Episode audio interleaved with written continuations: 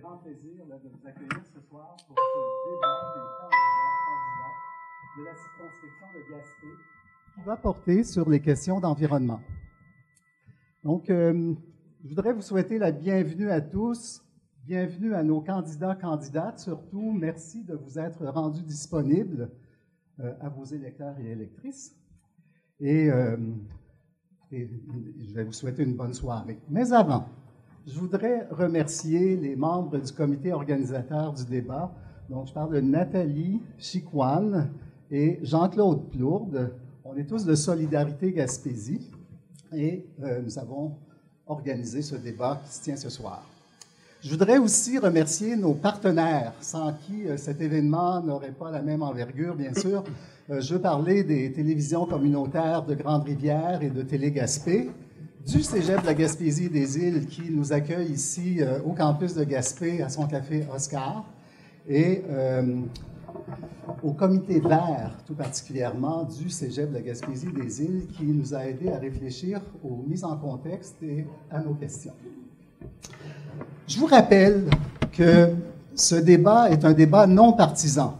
Donc, la loi électorale nous oblige à vous demander de retirer tout signe partisan que vous pourriez porter actuellement.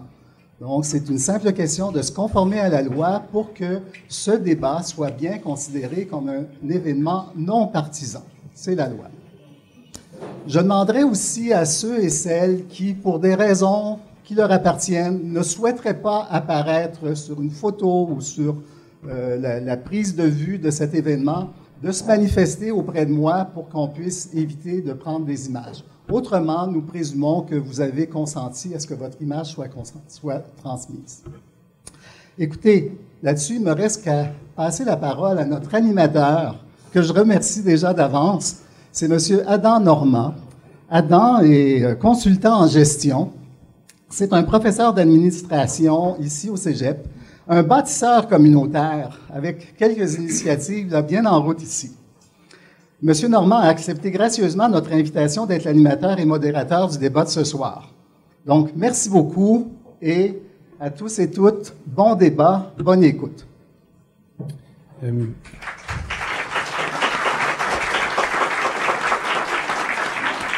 Alors, euh, merci beaucoup, euh, Monsieur Galipo. Euh, tout d'abord, bienvenue. Est-ce que vous avez hâte à ce débat? Impeccable. Je suis très content de l'entendre. J'ai très hâte de remplir ma tâche d'animateur et modérateur. Euh, J'aimerais remercier Solidarité Gaspésie pour l'organisation de ce débat et dans le cadre de Vire au vert. Je vous expliquerai dans un instant. C'est une initiative non partisane pour mettre les enjeux environnementaux au cœur des élections au Québec. Solidarité Gaspésie est un regroupement de citoyens fortement préoccupés par le développement social, économique, culturel et environnemental de la Gaspésie. Nos membres proviennent des MRC de la Gaspésie.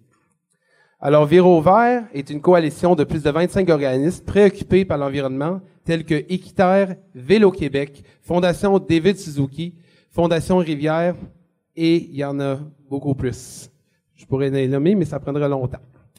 Euh, je, vous conseille de consulter leur site web si jamais vous avez un intérêt à apprendre plus. Euh, la coalition a pour objectif d'organiser des débats sur les questions environnementales dans le cadre des élections provinciales du 3 octobre prochain dans le plus de circonscriptions au Québec possible. Donc, nous espérons que le débat de ce soir vous aidera à connaître les solutions proposées par vos candidats et candidates euh, sur les enjeux environnementaux dans votre circonscription de Gaspé et plus largement répondre à la crise climatique de la biodiversité. Au Québec et dans la grande circonscription de Gaspé qui s'entend de Capcha à Grande-Rivière, euh, nous sommes préoccupés par plusieurs enjeux et nous allons en discuter ce soir. Avant de procéder, j'aimerais remercier, aussi le Cégep qui a offert euh, gracieusement les locaux pour la tenue de cet événement et qui a grandement facilité sa réalisation grâce à l'implication de ses professionnels. On a plusieurs personnes, euh, ça, a été quelques jours de, de, de, préparation. Alors merci à tout le monde et merci également à l'association étudiante euh, et au comité vert. Je vous vois un peu moins, vous êtes là quelque part, impeccable. Euh, pour votre implication dans les communications et l'organisation et la formulation des questions. Alors, un gros merci là. Et finalement, un gros merci à la télévision communautaire de Grande-Rivière et à Radio Gaspésie. Je crois que Télé Gaspé est à, est à quelque part à nous donner un coup de main là-dedans aussi. Euh, bon, ça s'en vient. Oui, monsieur. Ben, j'ai peut-être une petite question. Je comprends que c'est un débat non partisan, mais on est quand même trois partis politiques, donc on va parler nécessairement des positions de nos partis politiques. C'est correct? ben oui. j'avoue que c'est, intéressant comme propos, mais ce que, ce que ça veut dire, c'est euh, les gens qui sont dans l'organisation et même de, avec euh, l'auditoire, on demande de, justement qu'on enlève afin que vous puissiez prendre vraiment la parole pour présenter.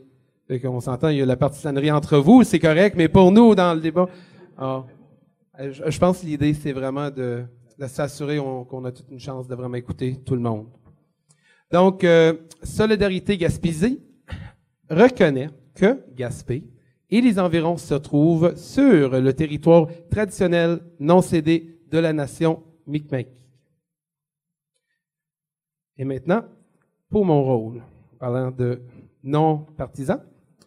Euh, il me fait plaisir de remplir ce rôle d'animateur et de modérateur pour cet événement. Ce rôle demande une impartialité complète afin d'assurer le décorum de l'auditoire envers les candidats et le décorum des candidats envers les autres candidats. Et ça, selon les règles et les attentes établies par Viro Vert. Fait qu'on a quand même une gouvernance que nous avons suivie.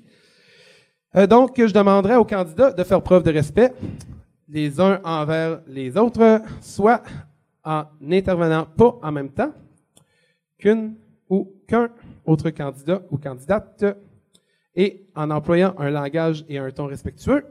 Également, je demanderai à vous tous de respecter les candidats et les idées proposées par chacun. Fait qu'on fait ça un peu style Assemblée nationale présentement, où ce que, ah, en ce sens, il ne sera pas toléré d'émettre des commentaires ben, de ce qui est supposé de se passer à l'Assemblée nationale en ce moment. Nuance importante. Nuance importante. Merci beaucoup. Euh, d'émettre des commentaires. Fait qu'on va essayer de garder ça silencieux. Euh, on n'applaudit pas non plus. Ça peut être un peu pas. Je sais, des fois, on veut, on veut, mais euh, ça ne sera pas toléré. Et de chachuter ou de vraiment faire des sons de guise d'approbation ou des approbations, etc. Vous comprenez. Alors, nous exigeons le respect de l'auditoire en tout le temps. Et d'ailleurs, merci de bien vouloir fermer la sonnerie sur vos appareils mobiles. Des fois, on oublie, puis on entend toutes sortes de belles musiques, des fois. Euh, avant de vous présenter les candidats, je tiens à vous informer que les candidats présents ont accepté d'adhérer aux règles et attentes exigées. C'est toujours le cas, tout le monde? Impeccable. Bon, tous les candidats et la candidate qui se présentent dans la circonscription de Gaspé ont été invités à participer au débat en ordre physique sur la scène, commençant ici et finissant par là-bas. Je vous présente les candidats de la circonscription provinciale de Gaspé. Je tiens à vous dire que dans quelques instants, ils auront chacun une minute environ pour se présenter plus en détail. Donc, je vous présente tout d'abord Yves Bonnier-Vigé de Québec solidaire. Je vous présente Michel Marin du Parti libéral du Québec et Mégane Perret-Malençon du Parti québécois soit la candidate élue pour la circonscription de Gaspé à la dernière élection et donc la députée qui siège et représente notre circonscription actuellement à l'Assemblée nationale du Québec. Euh, les deux candidats, vous voyez, qui ne sont pas là, euh, ont décliné l'invitation, euh, soit Pierre-Luc Bouchard du Parti conservateur du Québec et Stéphane Saint-Croix de la Coalition Avenir Québec. Donc, en tout, on a cinq candidats. Euh, on a deux qui ne sont pas présents. Euh, la chaise vide sur la scène était réservée pour un de ces deux candidats dans la mesure qu'ils étaient se présentaient à la dernière minute. on voulait quand même laisser ça comme option jusqu'au dernier moment. Et là, je tiens à vous dire, à partir de maintenant, c'est maintenant clôturé et aucun candidat ne peut s'ajouter. Alors, euh, en ordre alphabétique du nom de famille, c'est drôle, ça tombe juste bien. On a pigé à l'autre deux fois, puis ça a fait le même effet. Fait voilà. Euh, Messieurs Bonnier Vigé de Québec solidaire, à vous. Alors, bonjour tout le monde. Alors, comme vous le savez, j'étais directeur régional de santé publique de la Gaspésie des îles. J'ai pris un congé sans solde pour me joindre à cette campagne électorale et vous offrir de continuer à vous servir dans d'autres dimensions. Euh, j'ai joint Québec solidaire d'abord parce que je suis tout à fait en cohérence avec toutes les valeurs de Québec solidaire. Donc, je vais vous parler de Québec solidaire, mais c'est aussi ce que je pense. Et deuxièmement, ben, ce parti-là, c'est vraiment une alternative pour le gouvernement actuel et euh, qui va être capable, avec euh, tous les candidats et candidates qui sont enthousiastes, à nous guider dans, pour passer à travers les trois crises importantes auxquelles on fait face. D'abord, le vieillissement de la population, l'augmentation du coût de la vie et le changement climatique dont nous allons parler abondamment ce soir. À ce titre-là, euh, on est les seuls à proposer, à suivre les recommandations du GIEC, mais on pourra en parler plus complètement ce soir. Je vais pas dépasser mon temps. Ben, C'était pas mal parfait. 1h02. On va dire qu'il a commencé deux secondes en, en. Impeccable. Euh, ensuite, M. Marin euh, du Parti libéral, à vous.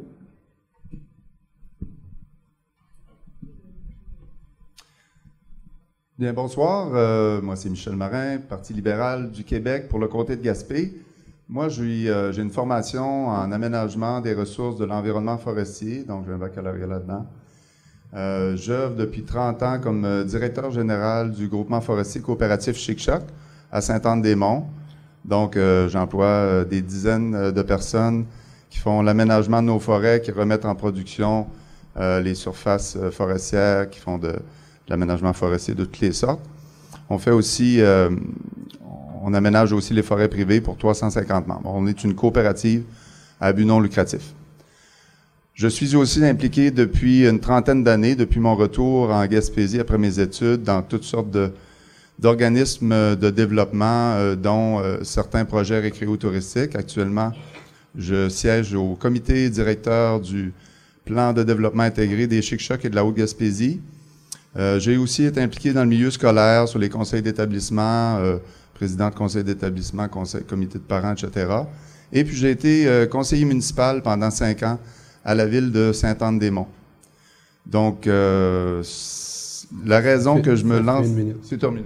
Ben, vous pouvez finir juste rapidement, s'il ouais, Rapidement, ma motivation d'aller en politique active à ce niveau-ci, c'est vraiment de mettre davantage, de me mettre davantage à contribution pour le développement du comté et de la Gaspésie. Merci.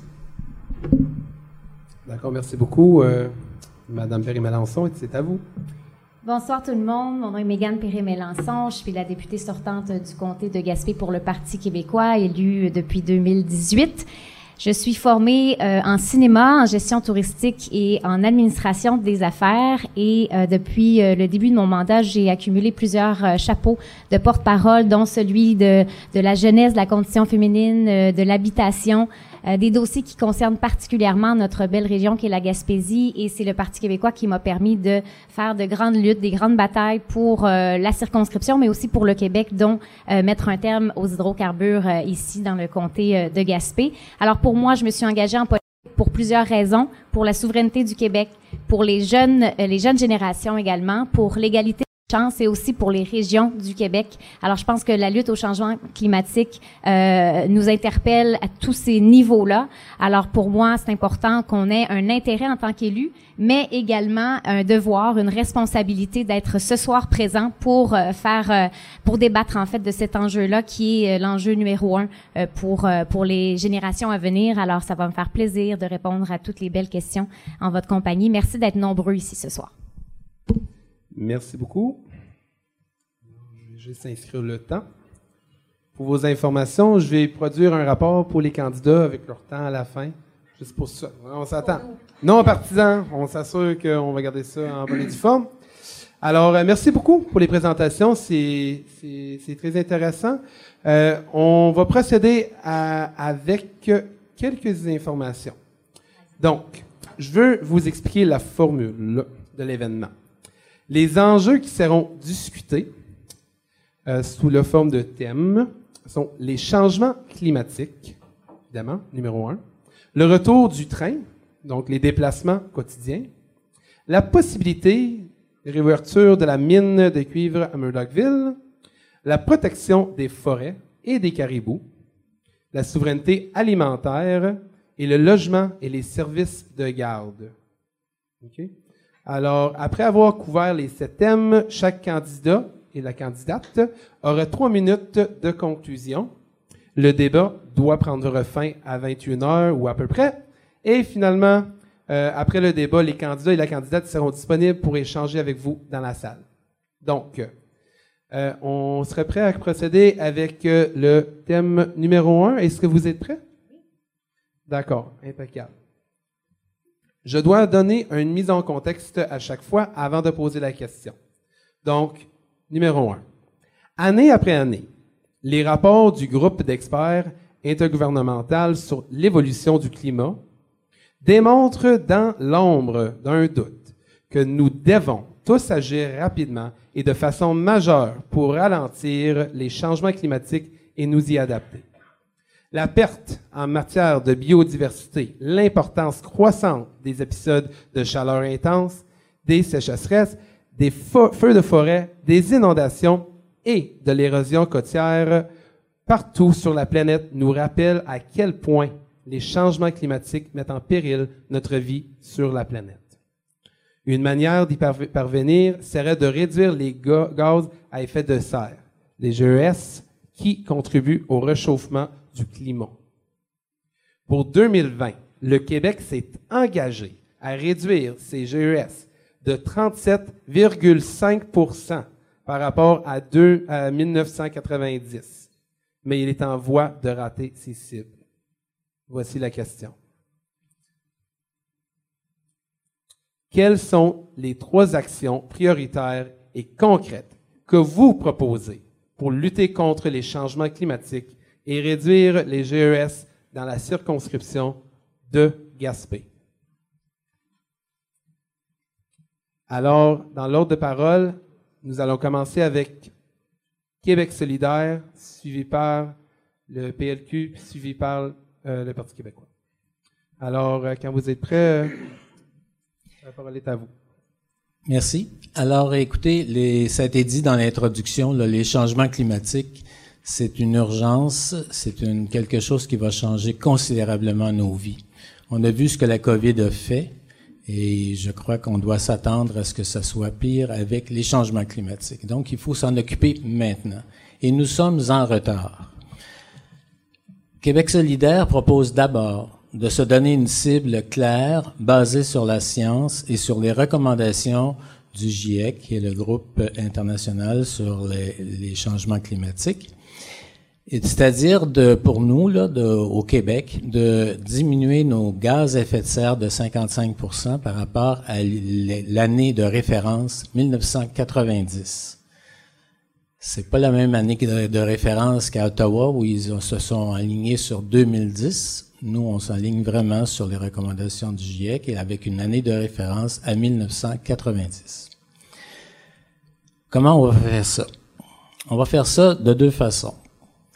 D'une part, il y a à s'assurer qu'on va s'attaquer immédiatement aux euh, sources principales de production de GES au Québec, et ça nous inclut, euh, c'est-à-dire tout le transport. Donc, Québec solidaire propose d'électrifier l'ensemble des transports d'ici 2030 et ensuite de ça, euh, il ne se vendra plus de voitures euh, à essence après 2030. Et on s'assurera que d'ici 2040, il n'y aura plus une voiture immatriculée au Québec qui va rouler à l'essence. Déjà, jusqu'à euh, arriver en 2030, les taxis seront tous électriques et les voitures de livraison à la maison seront tous électriques. Ça veut dire que le transport collectif sera notre euh, cheval de bataille.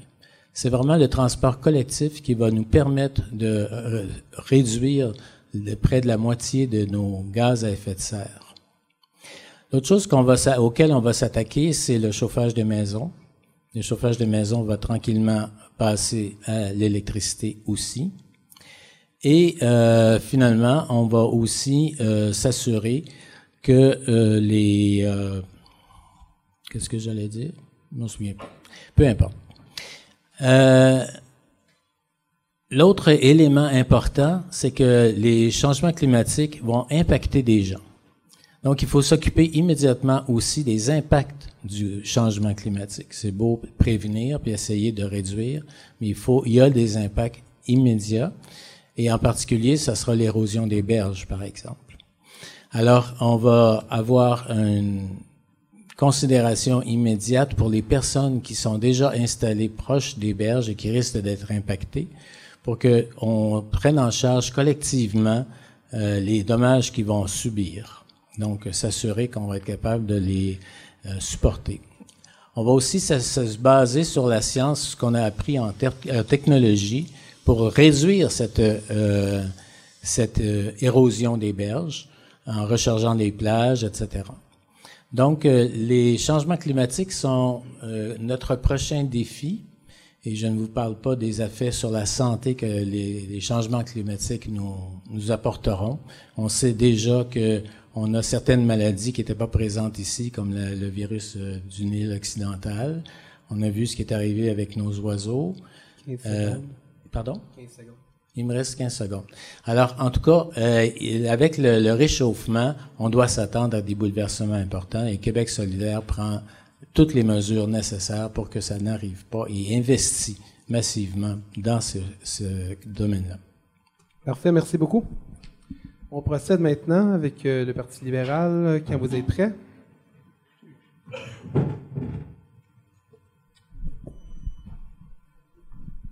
Donc, euh, j'ai le goût de vous dire, et si on était ambitieux?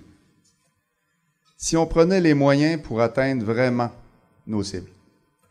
Moi, je vous propose d'être ambitieux et de, fixer cette cible à 40 45% d'ici 2030 de, du volume de 2019, une diminution de 45% et d'atteindre la carboneutralité en 2050.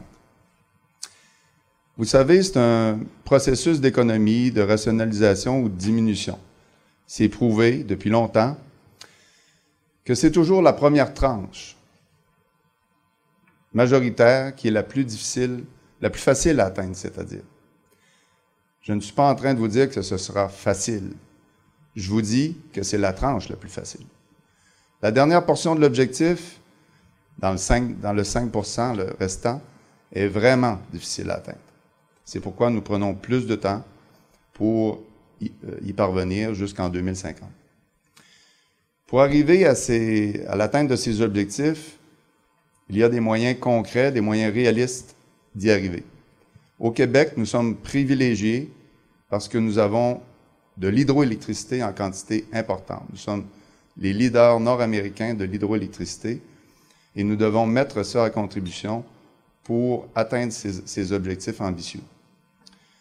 Nous avons aussi une industrie éolienne en plein développement et nous sommes très heureux que cette industrie soit très présente aussi en Gaspésie, très développée. C'est un créneau qui crée beaucoup d'emplois chez nous.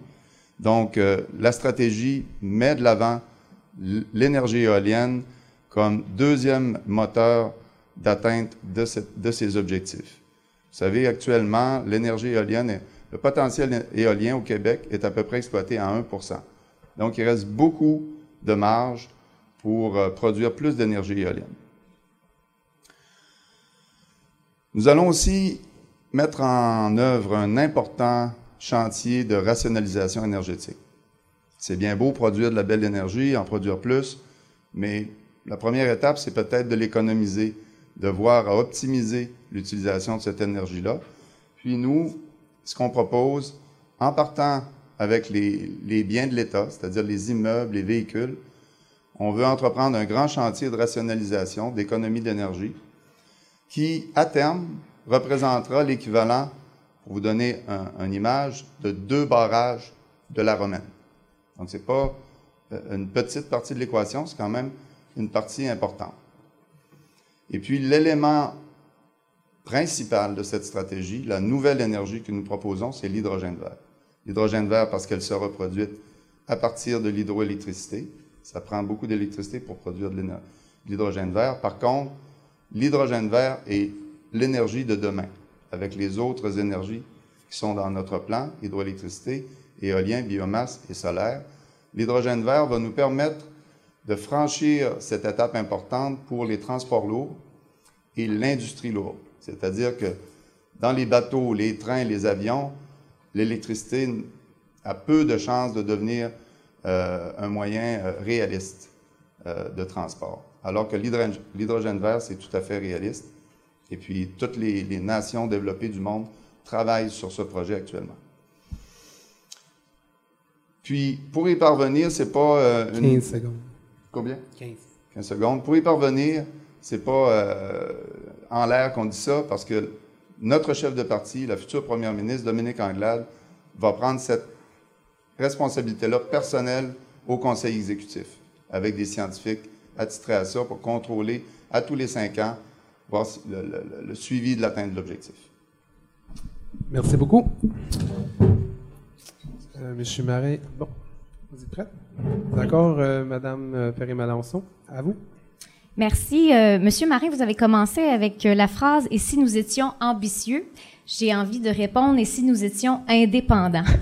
indépendants, l'indépendance du Québec nous amènerait beaucoup de bienfaits, évidemment, dont euh, une meilleure façon de lutter contre les changements climatiques. Présentement, on envoie énormément de, nos poches, les contribuables, les Québécois, pour euh, finalement produire euh, dans les sables bitumineux en Alberta. Alors pour moi, quand on fait le choix au Québec de se départir de l'industrie pétrolière, d'emprunter ce réel virage vert, euh, ben il faut qu'on puisse aller au bout de nos ambitions.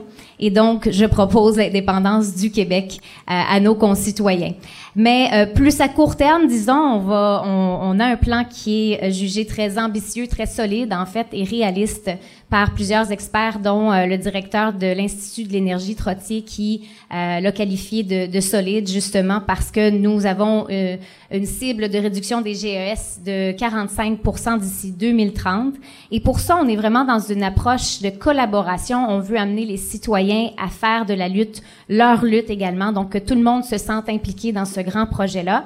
Et ben pour ça, on, va vraiment développer l'offre en transport en commun, euh, doubler l'offre d'ici 2030 en fait en investissement, en investissant euh, de façon très majeure. Donc dans le, le, le transport par autocar, dans l'élaboration d'une passe climat que vous allez pouvoir utiliser pour les grandes distances ou pour les courtes distances avec la régime notamment. Ce qu'on veut, c'est vraiment vous de, donner des opportunités de délaisser la voiture. Alors je voyais dans d'autres comme Québec solidaire qui veut euh, aller avec des pénalités financières rapidement dès les prochaines années, euh, alors que nos familles ont encore besoin de leur fourgonnette parce qu'il n'y a pas encore assez de véhicules électriques sur euh, le marché. Donc, ce qu'on va faire aussi, on va accélérer la construction avec des, des, en forçant les concessionnaires, les constructeurs de véhicules à accélérer la cadence. Il y a des quotas, ça existe ailleurs dans le monde, alors on va imposer ces quotas-là.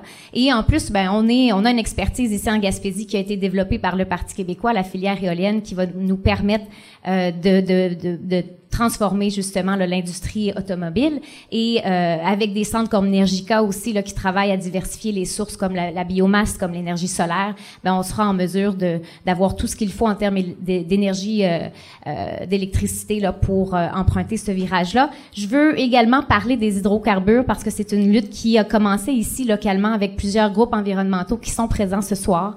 Euh, un groupe civil aussi, Solidarité Gaspésie, qui a été au front, qui a été le porte-parole dans plusieurs revendications auprès des, ministres concernés, Jonathan Julien aux ressources naturelles, Fitzgibbon, Pierre Fitzgibbon à l'économie. Euh, J'ai questionné aussi le PDG d'Investissement Québec. On a fait beaucoup de chemin à l'Assemblée nationale ensemble pour porter la lutte euh, contre les projets pétroliers, surtout GALT qui faisait, refaisait surface.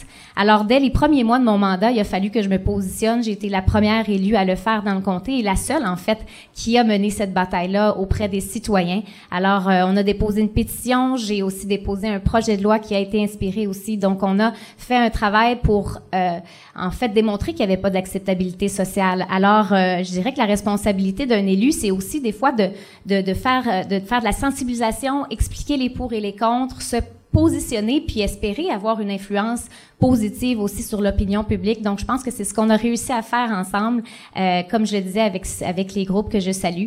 Et puis, euh, on, on, a quand même un parti euh, qui tente d'aller chercher le pouvoir euh, et il faut faire attention parce que cette lutte-là, ce débat peut se rouvrir n'importe quand parce qu'on a le Parti conservateur qui veut en faire l'exploitation. Alors, il faut être vigilant puis il faut choisir, euh, disons, euh, stratégiquement aussi la personne qui nous représentera à l'Assemblée nationale.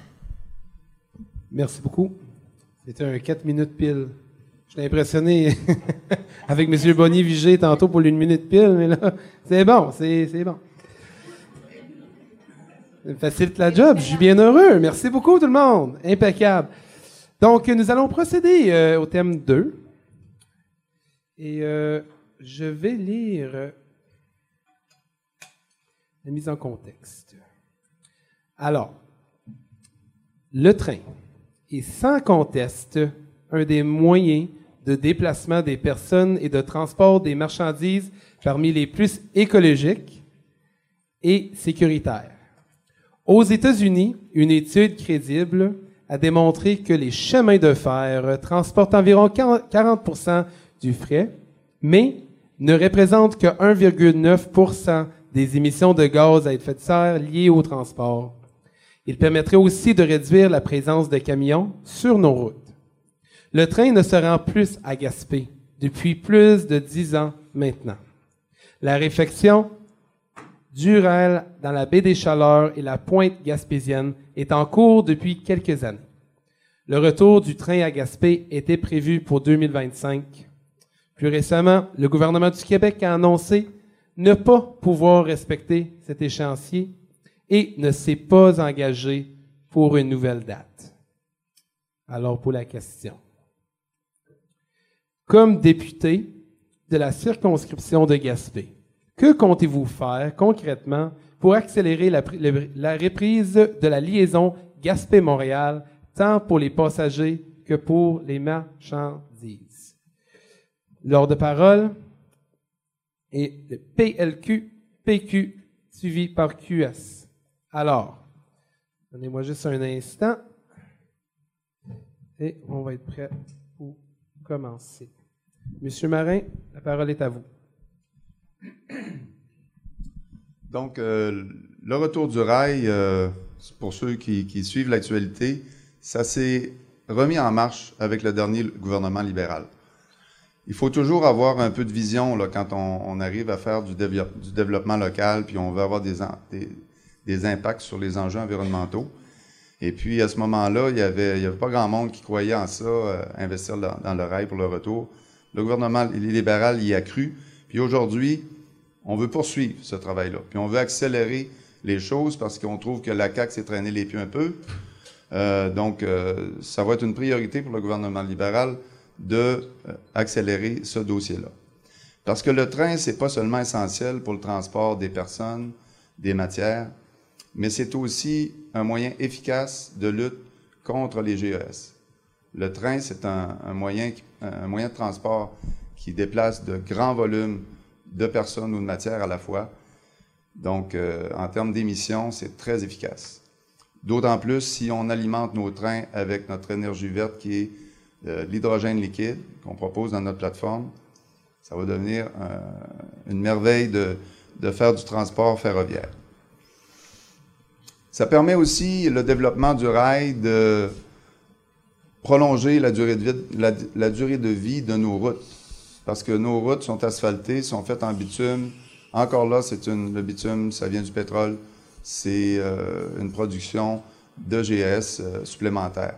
Quand on utilise le, train, vous savez que c'est les, transports routiers euh, lourds qui, finissent par endommager surtout nos routes. Si c'était juste du transport avec véhicules personnels, ce serait beaucoup moins important. donc, on prolonge la, durée de vie de nos infrastructures routières en aménageant le train. L'utilisation de la voie ferrée, c'est sans contredit une mesure écologique et économique qui fit avec euh, notre orientation avec le projet ECO. La Gaspésie a besoin d'un transport ferroviaire pour développer son énergie verte. La Gaspésie a aussi besoin du transport ferroviaire pour développer ses industries. Euh, récemment, là, on a vu dans l'actualité que la mine de Murdochville euh, allait probablement, très fortement, probablement réouvrir. Donc, vous savez, quand la mine fonctionne à Murdochville, toutes les matières euh, transigent par Gaspé, par le train, euh, parfois par bateau, dépendamment des destinations. Mais dans le cas qui nous préoccupe, ce serait certainement par le train parce que la destination, c'est l'usine euh, de Québec, la fonderie, qui est, qui est localisée au Québec. Donc, je m'engage de faire de ce dossier une priorité. Moi, c'est essentiel que la Gaspésie retrouve son rail le plus rapidement possible. Puis, euh, je m'engage comme euh, votre député à le faire. Merci beaucoup.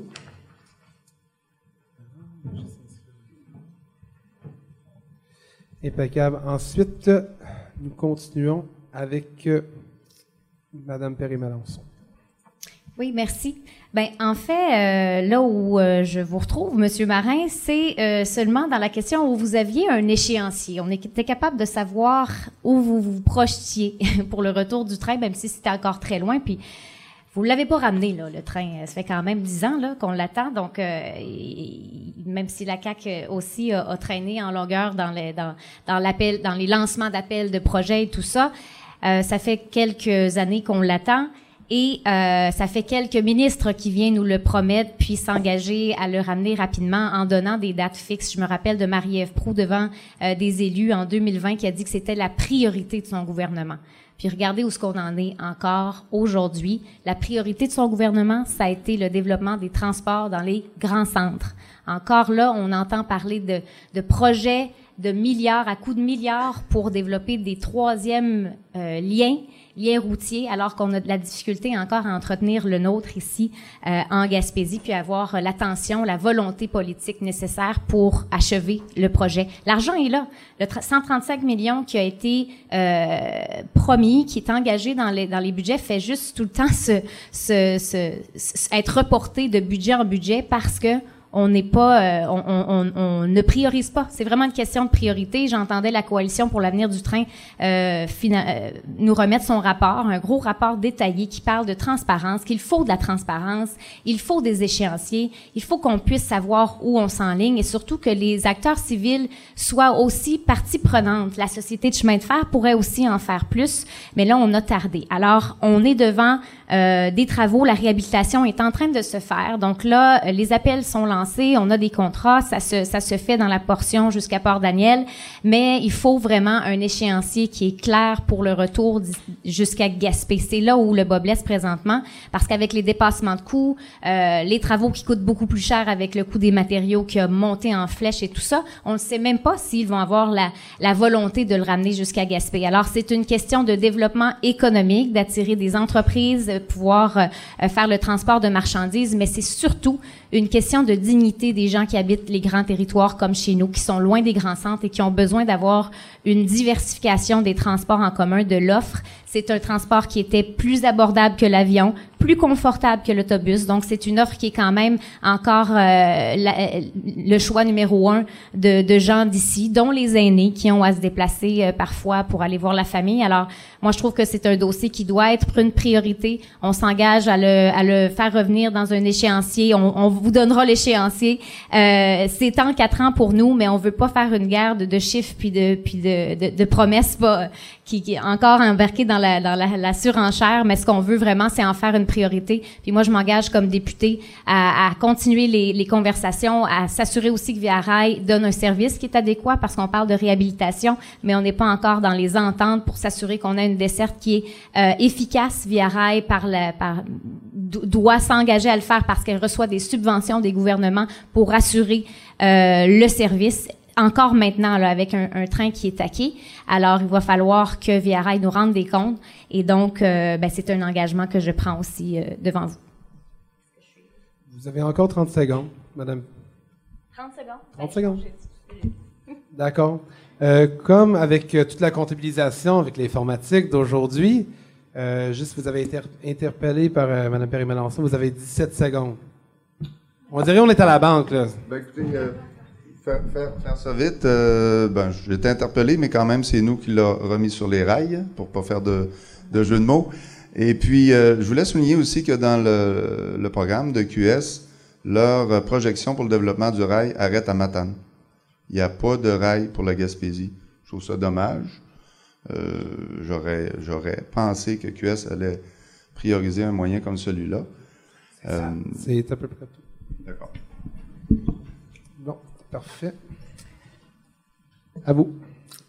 Alors, euh, je vais vous parler du train, c'est sûr, mais j'ai oublié de vous dire tout à l'heure que toutes les de toutes les propositions de Québec solidaire concernant le changement climatique sont résumées dans ce petit feuillet de une douzaine de pages que je vous invite à, à récupérer puis à lire. Et c'est vraiment dommage que nos amis euh, qui représentent le gouvernement, la CAC, euh, ne, voient pas, ne soient pas ici pour commenter ce graphique-là qui montre clairement avec des modélisations en bleu ce que la CAC nous propose comme changement, climat, euh, changement de production des gaz à GES et ce que Québec solidaire propose avec des modélisations. Euh, J'ai aussi peut-être euh, prendre quelques minutes pour euh, expliquer que la, ce que j'aurais aimé que, que Megan nous dise quelle est l'année sur laquelle leur 46% se, est basé. Parce que c'est pas pareil de faire une année de référence en 1990 ou en 2010. Enfin, euh, les taxes qui seront imposées sur les véhicules les plus polluants, ben c'est parce que c'est sérieux, il faut changer maintenant. Et les véhicules les plus polluants, c'est pas les véhicules que la plupart du monde utilise ici. C'est vraiment les, les, véhicules qui euh, produisent plus de 210 grammes au kilomètre de CO2. Et euh, ça ne s'applique pas aux familles qui ont plus que quatre enfants, on comprend, ou qui ont quatre enfants et plus. Et ça s'applique pas non plus aux véhicules qui servent au travail. Donc, il euh, faudrait essayer de, ne pas faire trop de désinformation. Pour le train, le train est en marche euh, et euh, c'est du vrai niaisage. Alors, vous pouvez compter comme moi pour, sur moi comme député pour aller interpeller. Euh, ben, si on est au pouvoir, vous êtes sûr que ça va se faire rapidement. Et si on n'est pas au pouvoir, interpeller le ministre du Transport, qui est supposé être le responsable de, de ce chantier-là et qui niaise vraiment depuis quatre ans. Ça n'a aucun sens que ça se développe pas plus rapidement que ça.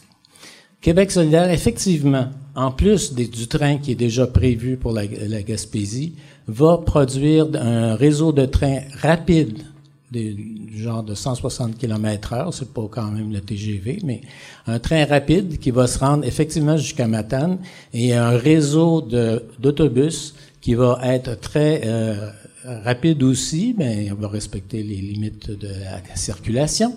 Mais un, un, une autobus électrique qui va être, qui va avoir plusieurs départs et arrivées par jour pour desservir l'ensemble de la Gaspésie, en attendant que d'autres projets plus ingénieux, comme peut-être un monorail euh, pour le transport léger ou comme des goélettes électriques pour le transport lourd, se mettent en place. Mais ça, tout ça, on en discutera après le 4 octobre. Voilà, je ne sais pas si... J'ai donné des points à mes amis, en tout cas. Vous avez 50 secondes. 50 secondes? Mon Dieu. Ben, écoutez, euh, je continue un petit peu plus là, sur le, le projet d'électrification qui va être complété le, la question du train qui qu'on va continuer à mettre en place. Québec solidaire veut vraiment qu'on ait euh, suffisamment de bornes euh, électriques tout autour de la péninsule. On sait que la, que la péninsule gaspésienne a été les premiers, les mieux électrifiés euh, concernant le, les véhicules électriques. Et euh, Québec solidaire, en, en, plus de la taxe qui va être sur les véhicules les plus polluants, va donner un bonus, une, une baisse de de, de, de, prix sur les véhicules électriques, va obliger les constructeurs à produire beaucoup plus de véhicules électriques et à les rendre disponibles, puisque à partir de 2030, ils ne pourront plus vendre de véhicules à essence. Alors, je pense que ça complète un peu le paysage euh, concernant l'électrification des transports. Merci.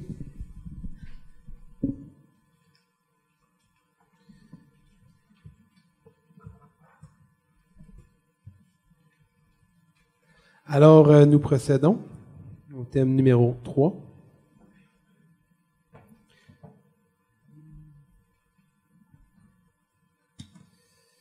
Mise en contexte.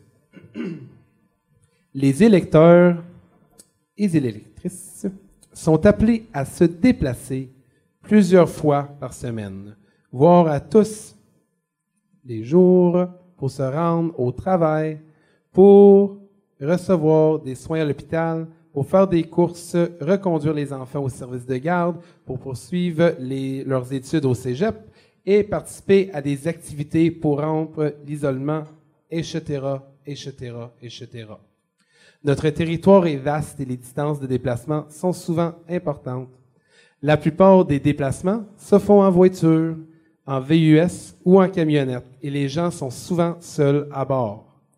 L'idée n'est pas de dire que la population de la circonscription de Gaspé devrait renoncer à la voiture, mais qu'il serait pertinent de se demander comment offrir des solutions alternatives aux personnes âgées, aux étudiants, aux gens sans permis ou sans voiture, aux gens soucieux de réduire leur facture d'essence et leur empreinte écologique.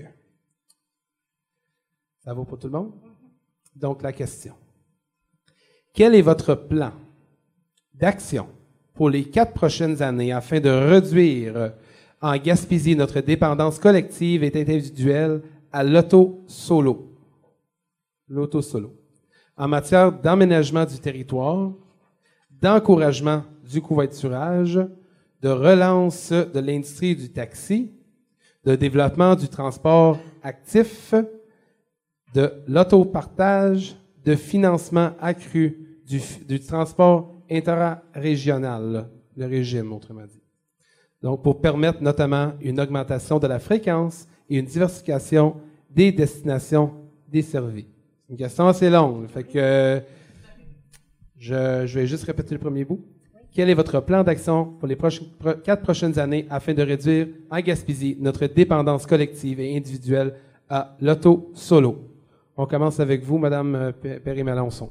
Merci. Ben, c'est une question euh, vraiment pertinente, essentielle qu'on doit se poser euh, tous et toutes, euh, surtout dans une région comme la nôtre où les distances sont euh, très grandes.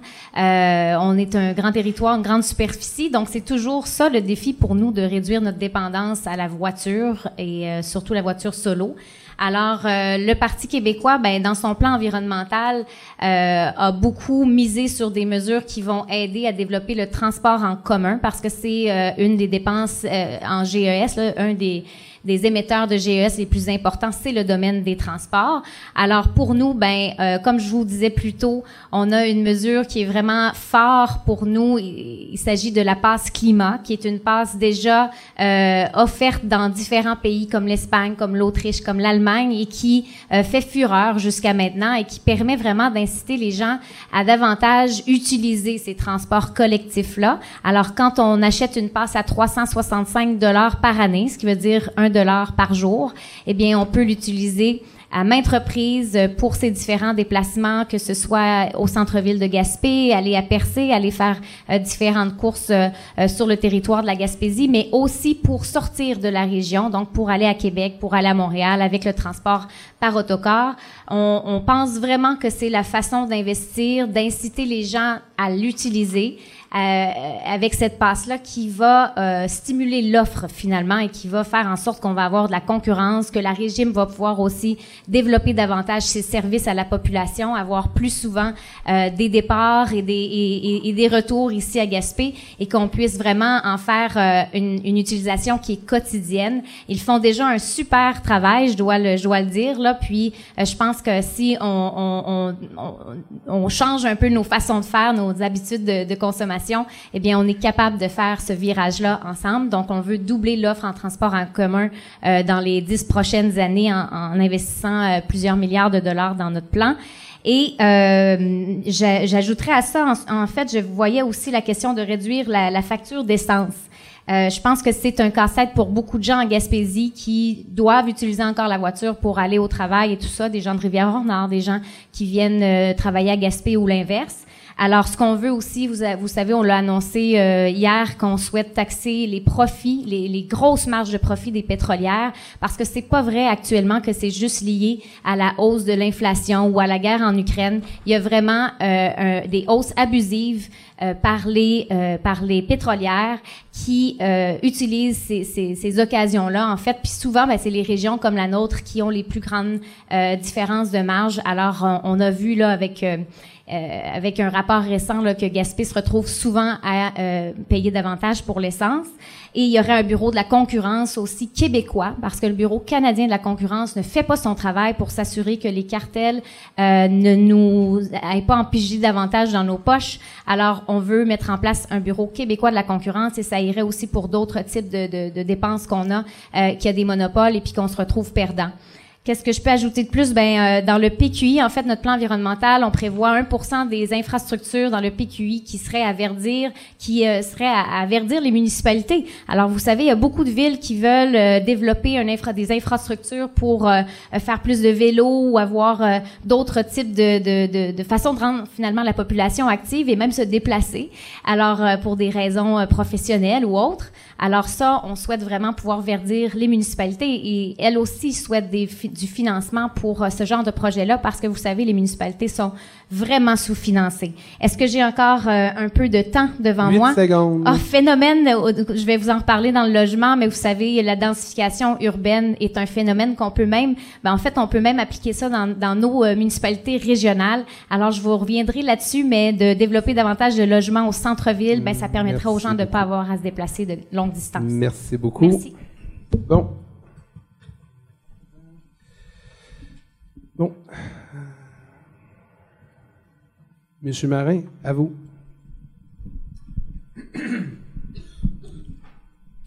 Donc, euh, il est possible d'optimiser nos transports par la mise en place de transports collectifs gratuits. Euh, moi, ce que je propose, c'est de le faire pour les étudiants et les personnes de 65 ans et plus, à coût nul pour les sociétés de transport. C'est-à-dire que le gouvernement va euh, payer la différence. On sait que les étudiants souvent ont de grandes distances euh, pour se déplacer vers les écoles euh, extérieures parce que notre offre d'enseignement est limitée. Et puis les aînés sont souvent aussi dans une situation de, faire de grandes distances pour aller chercher des soins, de, recevoir des soins de santé à l'extérieur. Donc ça, c'est une mesure concrète qu'on veut mettre de l'avant. Aussi, on trouve euh, complètement irresponsable le fait que le gouvernement de la CAC a réduit les, euh, allocations dans le programme Roule les Verts. Vous savez, ce, ce programme-là qui vient donner une aide financière pour l'achat d'un véhicule électrique ou hybride. Donc, euh, nous, euh, on s'engage à remettre tous les incitatifs euh, en place dans le programme Roule les Verts. Euh, c'est un, programme qui est très efficace. Les gens, puis là, avec la, rareté des véhicules, vous avez vu les, prix euh, montés en flèche. Les, les véhicules électriques sont de sur, sur, le marché usagé sont plus chers pratiquement que les neufs. Donc, euh, ça fait une pression à la hausse sur le coût des véhicules. Ce programme-là devrait être très efficace et essentiel. On veut aussi tripler les bornes de recharge électrique sur le territoire du Québec. Donc, c'est vrai aussi pour le territoire de la Gaspésie, avec une, attention particulière pour que chaque petite municipalité ait ces bornes de recharge électrique. Pas question pour nous que cette disponibilité-là soit juste dans les plus grosses villes. On veut que toutes les petites municipalités soient desservies, de telle sorte que chacune des municipalités pourra utiliser la voiture électrique ou recevoir des gens qui circulent en voiture électrique et ils auront les moyens de faire euh, les recharges rapides. On veut aussi introduire dans le code du bâtiment, pour toutes les nouvelles constructions, l'obligation de mettre des bornes de recharge électrique dans les nouveaux bâtiments. C'est une modification réglementaire qui va nous amener vers un jour euh, un réseau très bien développé pour la recharge et l'utilisation des véhicules électriques. On propose aussi une mesure d'aide financière pour l'industrie du taxi. Vous savez, l'industrie du taxi en Gaspésie, euh, dans le comté de Gaspé, une industrie qui est pas facile parce qu'on n'a pas une grande densification de, population. Euh, donc, les taxis, c'est souvent ils ont des distances à faire soit que ça devient peu avantageux pour les usagers d'utiliser le taxi, même si parfois ils sont forcés de le faire. Nous, on propose un, programme d'aide financière pour que le taxi devienne un, moyen de transport de plus en plus utilisé, de telle sorte que les gens qui ne veulent pas avoir de véhicule, autrement dit, c'est une optimisation de l'utilisation de la voiture. Le taxi, c'est une optimisation dans ce sens-là. Aussi, on propose de mettre en place des bus court-circuit. Je vous parlais tout à l'heure que les bus, les autobus, les gros transports, euh, c'est difficile à l'occasion d'utiliser l'électricité. C'est bon dans les grands centres parce qu'il y a une densification. Ça peut être réalisable aussi euh, dans un territoire comme euh, la Gaspésie, le comté de Gaspé, dans, l'utilisation de circuits courts. Donc, bien entendu, ce ne sera peut-être pas des autobus d'aussi grande capacité, mais de petits autobus électriques en circuit court. C'est une autre mesure concrète qu'on propose euh, pour euh, atteindre les objectifs euh, au niveau de la mobilité. Ça fait quatre minutes. Alors, si vous êtes prêts, à vous, messieurs. Je suis prêt. Alors, je commence par le transport actif. Comment voulez-vous vous promener à bicyclette dans vos déplacements si euh, un ministère des Transports refait des ponts, puis parce qu'il y a dix ans, ils n'ont pas pensé de mettre une voie de passage pour les bicyclettes, ben là, ils n'en feront pas parce que c'était déjà planifié d'avance. Même si les citoyens leur font voir clairement qu'on n'est plus en 2012, on est rendu en 2022. Comme ils ont fait ça à Cap-des-Rosiers, ils viennent de nous faire ça, un beau pont neuf sans accotement, puis là, ils sont en train de faire la même chose à la Marthe. Alors, je pense que je vais avoir pas mal d'ouvrages avec le ministère des Transports, mais vous pouvez compter sur moi, je sais travailler. Bon. Euh, deuxièmement, je reviens à l'autobus. Le régime, c'est une initiative qui a fait la manchette et qui est regardée par tout le monde comme quelque chose d'innovateur et qu'il faut continuer. Mais est-ce qu'ils sont supportés par nos gouvernements depuis le temps qu'ils sont là? Ils ont juste à peine assez d'argent pour faire un trajet le matin et un trajet le soir. C'est que si, euh, moi, quand je vais avoir, euh, dans quelques années, là, je vais avoir 75, 76 ans, puis je vais vouloir aller faire mon épicerie, qu'est-ce que je vais faire? Partir le matin, je vais m'amener un bon livre, puis je vais attendre une revue. Québec solidaire s'engage à, à, financer correctement le régime pour d'abord qu'ils soient capables d'électrifier leur flotte, la diversifier aussi. Peut-être qu'il peut y avoir des plus petits véhicules électriques qui vont, qui vont se promener plus souvent, mais certainement pour s'assurer d'une bonne desserte. Des questions de transport aussi interrégionales maintenant. Euh, on parlait tout à l'heure du train. Euh, c'est clair que le train, on va l'attendre puis on va s'assurer qu'il vienne jusqu'à Gaspé. Mais ça nous prend des trains rapides aussi pour les passagers le train qui va venir, euh, avec les rails qu'on a, ben c'est correct si vous avez de quoi, de lire, de quoi vous, vous amuser, puis même de travailler en fait avec l'ordinateur, c'est très bien. Mais quand vous aurez besoin de déplacement rapide, ben il va y avoir un réseau d'autobus qui va, électrique encore qui va parcourir toute la, péninsule et faire le lien avec le train rapide à Matane qui va nous amener à 160 km/h à Québec et Montréal ou à Sherbrooke, comme vous voudrez. Alors, euh, c'est la solution immédiate, mais je pense que la, il va falloir qu'on s'assoie ensemble, là, puis qu'on réfléchisse qu'est-ce qu'on veut pour, comme, comme transport en commun. C'est dans les valeurs de Québec solidaire, de la démocratie participative. Puis au-delà des idées que l'on met sur la table aujourd'hui, il y a plein d'idées qui sont possibles. Je parlais tout à l'heure de goélette électrique, par exemple, qui pourrait très bien caboter de village en village, transporter la marchandise lourde. C'est pas, c'est pas si inimaginable que ça, mais c'est une idée. Une autre idée qui a, été pensée par des ingénieurs de l'hydro, de, ben, travaillaient en partie à l'hydro, mais ils étaient surtout professeurs à l'Université Laval, c'est de faire un, monorail qui, permettrait de, de, transport léger, donc les personnes, aussi les petits colis, et puis euh, se promènerait partout, puis aurait le, ça serait géré par un ordinateur évidemment, puis qui pourrait avoir des petites voies qui vont dans chaque village. Fait que euh, quand tu achètes ton billet en partant, ben tu sais dans quel village tu t'en vas, puis tu as, la nacelle qui t'amène à ton village direct. Donc il y, a toutes sortes d'idées. Probablement que vous en avez d'autres en tête, mais je pense qu'il faut qu'on s'en parle, puis qu'on décide qu'est-ce qu'on va faire dans, après qu'on aura épuisé les petites solutions dont on a parlé maintenant. Il faut que l'imagination soit au pouvoir. Euh, je pense qu'il me reste du temps, je suppose. Hein? 10 secondes. Oh ben, en 10 secondes, je vous convoque à une prochaine réunion en novembre pour discuter de tout ce projet.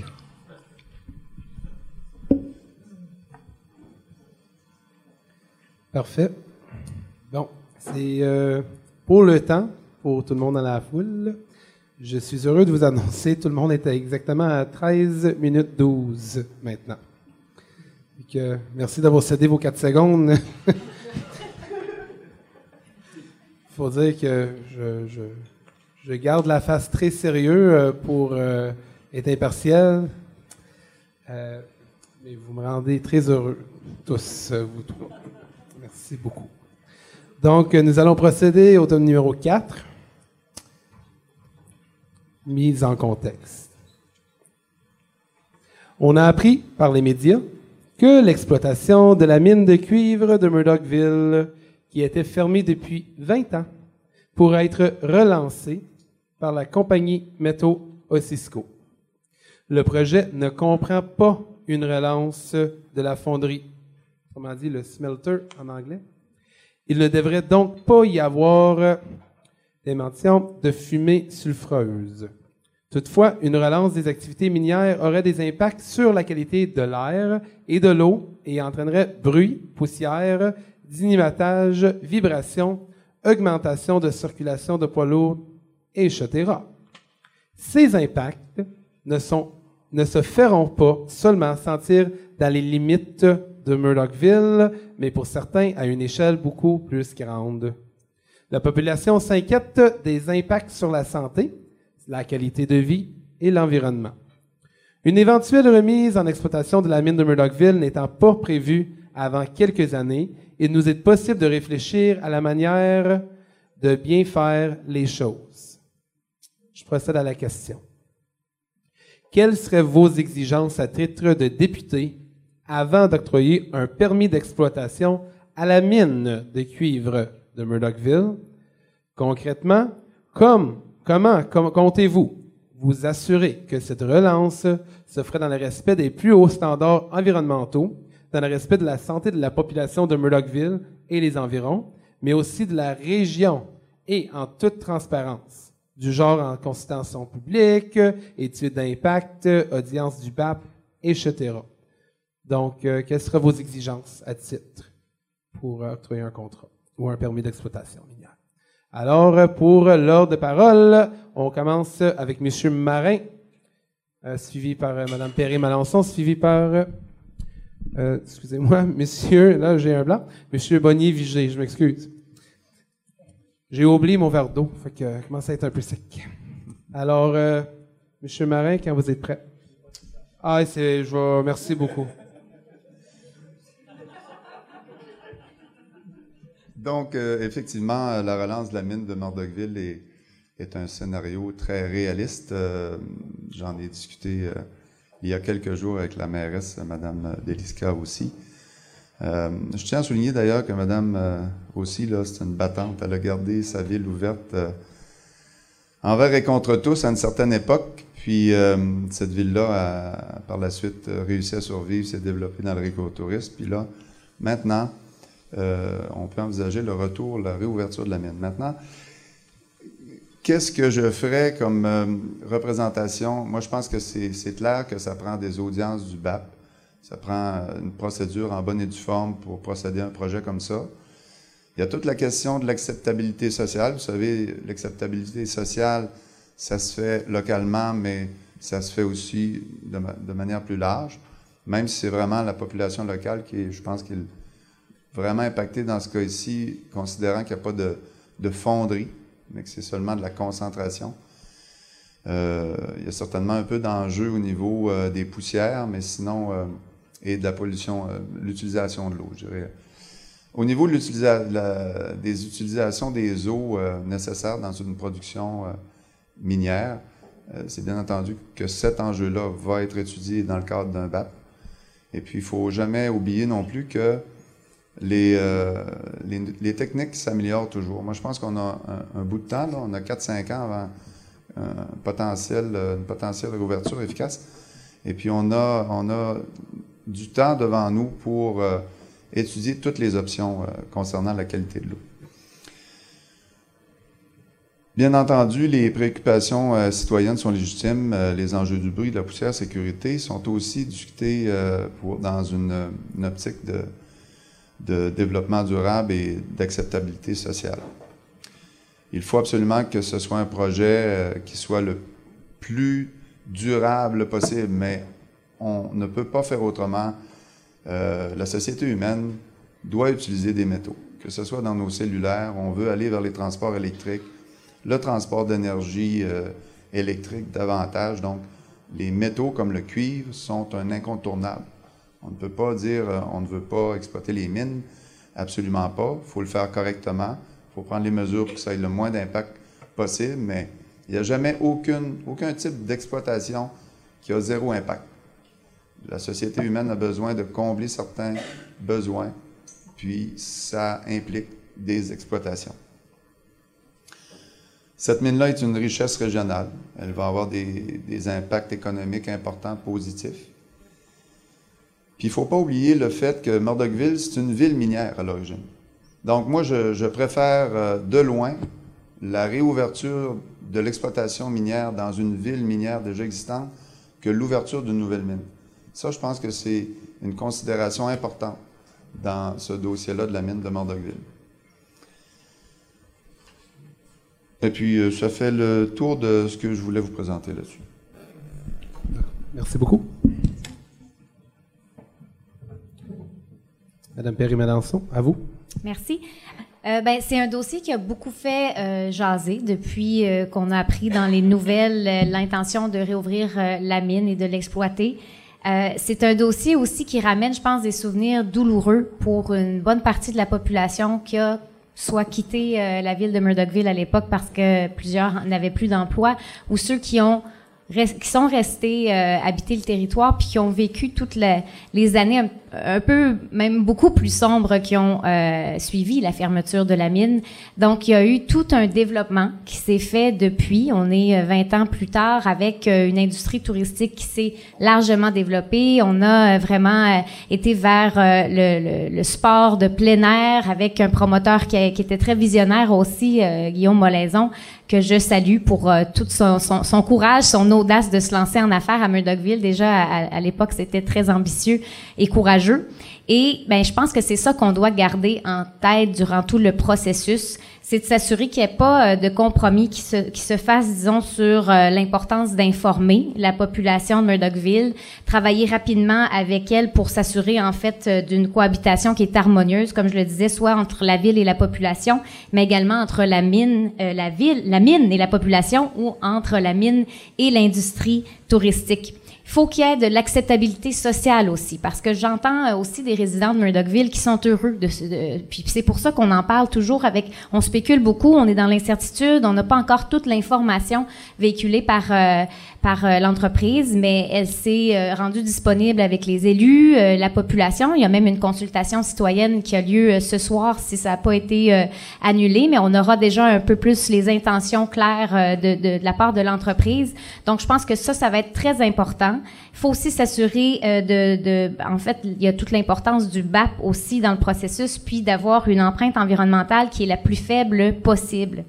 Euh, donc, il faut respecter évidemment les règles environnementales strictes euh, quant à l'extraction et à la gestion des résidus. Puis, euh, il n'y a rien qui doit être fait finalement là au détriment de la santé des citoyens. Je pense que c'est là où est-ce que ça va tout se jouer euh, par rapport au BAP et, et, au respect des règles environnementales. C'est de s'assurer qu'on n'ait pas d'autres euh, cas comme comme on l'a vu en Abitibi. Mais bon, il n'y aura pas de transformation. Donc, je pense qu'à ce stade-ci, il faut pas non plus tomber dans, dans un discours qui est dans la peur et tout ça. On est devant une industrie qui est plus réglementée que l'industrie des hydrocarbures où là j'étais beaucoup plus euh, frileuse puis je me suis manifestée rapidement euh, mais en, ayant fait mes devoirs donc je pense que ce que je peux vous dire c'est que je vais continuer de faire mes devoirs comme élu euh, travailler avec la population s'assurer de l'acceptabilité sociale et surtout que ce soit pas plus néfaste pour l'environnement, parce que vous savez, c'est on, veut faire euh, l'exploitation de la mine pour euh, le virage vers les véhicules électriques. C'est ça, en, fait, l'objectif. Alors, faut que tout le processus soit pas plus néfaste que d'arriver de, à l'électrification euh, des transports. Donc, ce projet-là va pas devoir se faire au détriment de ce qui s'est bâti à Murdochville. C'est mon message le plus important. Euh, faut la cohabitation, le mariage avec l'industrie touristique, la qualité de vie des citoyens, le respect de l'environnement. Euh, puis bon, euh, il faut quand même se rappeler qu'il y a des, il y a tout un, en fait, il y a tout un développement possible, plus pas, pas seulement pour Murdochville, mais pour tous les secteurs aussi avoisinants. Ça peut aller jusqu'à Mont-Louis, la création d'emplois. Ce qu'il va falloir aussi s'assurer, c'est qu'on ait la capacité de loger tout ce monde-là, puis que ça, ça vienne pas chambouler tout le marché immobilier de Murdochville. Donc, euh, l'entreprise aussi puisse s'engager à, à, développer ou à construire des maisons, du logement. Je pense que c'est déjà dans l'intention, mais il faudra s'assurer qu'il y a des ententes claires pour euh, que ça se fasse, euh, que ce soit un développement qui est durable, puis qui choque pas trop non plus là toute l'attraction qui se fait vers Murdochville et, et, qu'on puisse vraiment faire ça en harmonie avec tout ce qui est déjà développé. Donc, c'est voilà ma, ma position. Euh, docteur euh, Bonny-Vigé, à vous. Alors, j'ai aussi eu l'occasion de rencontrer Délisca, de rencontrer Guillaume, euh, de rencontrer quelques citoyens et citoyennes de Murdochville. A priori, les gens sont ouverts, à la condition que au, Cisco respecte clairement ses engagements. Alors, la position de Québec solidaire et ma position, c'est qu'il n'y aura aucun développement s'il n'y a pas un consensus dans la population. Et ça, ça veut dire que les gens vont devoir bien comprendre tous les aspects de cette euh, entreprise-là, la mine, et comprendre bien euh, les inconvénients auxquels ils vont être euh, exposés, tout, tout, comme les avantages auxquels ils seront exposés. Alors c'est clair que pour la vitalité de Murdochville, d'avoir une installation comme ça, ça peut être positif. Mais il faut se rappeler que depuis 20 ans, les gens euh, ont quand même investi dans Murdochville, dans le récréo touristique, entre autres. Alors, il va falloir qu'au Cisco s'engage à ne pas détruire cette euh, entreprise-là, cette, euh, les paysages et les endroits où les gens utilisent les montagnes. Et si jamais ils doivent avoir, il doit avoir une interférence, ça doit être transparent, on doit le savoir, puis il doit y avoir des compensations en conséquence. Au Cisco dit qu'il fera pas de raffinerie, mais ça, va nous prendre un, engagement clair et définitif qu'il n'y aura pas de raffinerie là. Il va falloir aussi effectivement que Cisco s'engage à ce que toutes les mesures environnementales euh, à, à la fine pointe de la technologie soient en place pour éviter toute pollution de, des eaux, toute pollution de l'air, un rabattement des poussières, etc. Et euh, on a le temps de, effectivement, de, discuter ça. Je pense que la population est prête à entreprendre cette discussion-là. Et euh, parce que de toute façon, même en commençant demain matin, ils en ont pour 7 à 10 ans à se préparer avant de commencer l'exploitation comme telle. Alors, je pense que les Québec solidaire a démontré clairement que que ce soit pour des mines ou que ce soit des industries, même si on en a bien besoin, on ne le fera pas au dépens de la santé et du bien-être des gens qui vivent à proximité. Vous avez vu ce que la députée solidaire de, a pu faire à Rouen-Noranda. Ça fait 30 ans que cette usine-là pollue l'environnement, empoisonne en fait les enfants. Alors euh, là, maintenant, on s'est levé debout, on a réussi à faire bouger les choses. Alors c'est clair qu'on ne laissera pas euh, d'autres euh, phénomènes comme ça s'installer au Québec.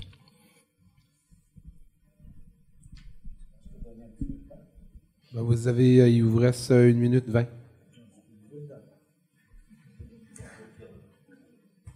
Est-ce que je peux l'utiliser un petit peu? Malheureusement, non. Je ne peux pas transférer de temps, mais. Euh... On transfère rien à la Ouais, ça va Bon. euh, alors, merci beaucoup à vous trois. Nous allons procéder présentement. Pour l'instant, en fait, pour le temps, ça va très bien. On prévoit terminer à l'heure euh, ou à peu près. Donc, on procède avec euh, le thème numéro 5, dont je vais lire la mise en contexte.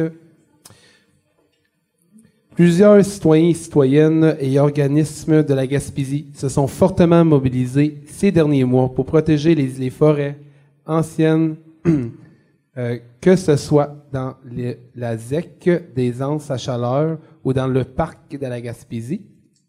Les forêts anciennes sont des écosystèmes très riches permettant de euh, préserver la biodiversité. Ces forêts anciennes constituent notamment l'habitat des derniers caribous du parc de la Gaspésie. Donc, sujet, les caribous.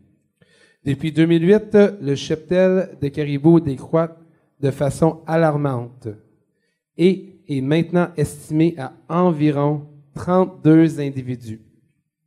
32 caribous. L'altération et la perte d'habitat par l'exploitation forestière sont reconnues comme étant les causes ultimes du déclin du caribou. On pense ici aux coupes forestières ou à la multiplication des chemins forestiers. Au mois d'août, les gouvernements du Canada et du Québec ont annoncé avoir conclu une entente de principe au sujet de la protection du caribou, mais sans annoncer de mesures concrètes.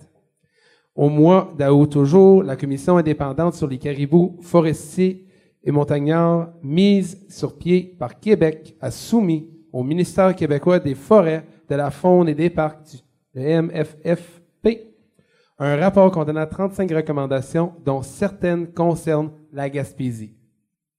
C'est assez nombreux. Bref, on le sent bien, le temps presse pour éviter leur disparition. La question.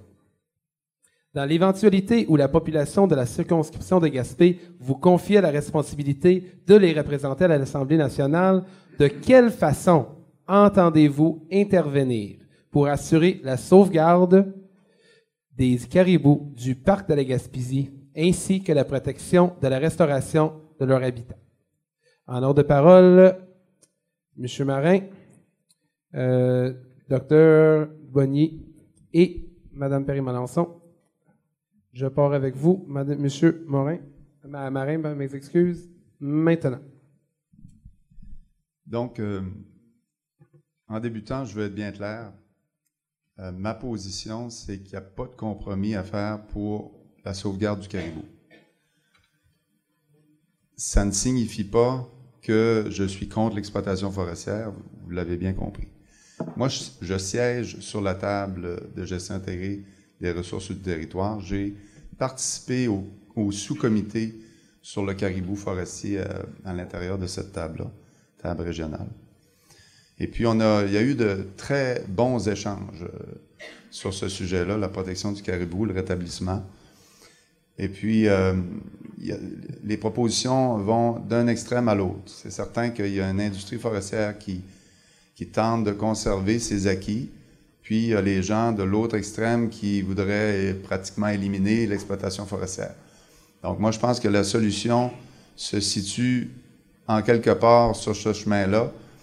Et puis, euh, la proposition qu'on fait, c'est faire une révision du régime forestier pour y inclure davantage de processus de consultation, de participation des usagers euh, du milieu. Ça, c'est une chose. Mais pour la protection du caribou, il faut agir rapidement. Il n'y a pas de, demi-mesure à court terme si on veut les sauver, parce que le déclin est rapide. Si on veut les sauver, il faut prendre des, moyens techniques concrets, efficaces, rapides. On, peut penser aux enclos euh, de, maternité qui ont été installés par le ministère. Il y a des améliorations à faire à ces enclos-là, mais ça demeure une mesure qui peut être efficace. Mais il y a bien des points d'interrogation sur l'efficacité de, des mesures. Mais une des principales mesures, c'est la gestion des prédateurs. Parce que qu'est-ce qui fait décliner le troupeau? On dit c'est c'est l'exploitation forestière, mais c'est plutôt un effet secondaire de l'exploitation forestière, c'est-à-dire la présence, l'abondance des prédateurs, en outre le coyote et en second lieu l'ours noir. Donc sans... Euh, moi j'ai vu, là, le, caribou, on s'entend, c'est en Haute-Gaspésie, c'est dans mon territoire que je connais probablement le plus. Puis euh, dans les années 80, on a vu le déclin du cheptel de chevreuil dans le nord de la Gaspésie suite à, la croissance du, euh, du cheptel de, coyote. Le coyote, c'est un prédateur efficace, opportuniste. Il est très, très, très envahissant, puis il est très efficace. Donc, si on ne fait pas une gestion, je parle à court terme, si on ne fait pas une gestion de la prédation, et pas seulement dans le parc de la Gaspésie, mais sur un territoire assez grand autour, puis quand je dis une gestion, ce n'est pas l'élimination, on s'entend, c'est une gestion efficace de la prédation. Moi, j'ai bien peur qu'on ne s'ouvre pas le caribou. Ça, c'est une mesure, c'est un moyen qu'il va falloir mettre de l'avant très rapidement, améliorer la gestion des, euh, des prédateurs. Il y a d'autres mesures qui sont suggérées aussi, là, de mettre euh, des enclos, de ramener des, géniteurs dans des enclos, euh, de, les faire l'élevage des petits, de croiser les, troupeaux, parce que vous savez, dans le parc, il y a deux troupeaux. Il y en a un qui est à, l'est de la route du parc, puis il y en a un qui est à l'ouest. Puis il semblerait qu'ils ne se mélangent pas beaucoup. Donc, ça, ça peut être des mesures pour améliorer la génétique, la résistance du troupeau actuellement. 10 secondes. Mais aussi, il faut se souvenir que l'aménagement, la, récolte forestière, la transformation, c'est une ressource renouvelable. C'est une ressource qui capte le carbone et qui l'emmagasine dans les résidences. C'est une ressource qu'on doit protéger, une exploitation qui concerne des centaines, des milliers d'emplois en Gaspésie. Merci beaucoup, M. Marais.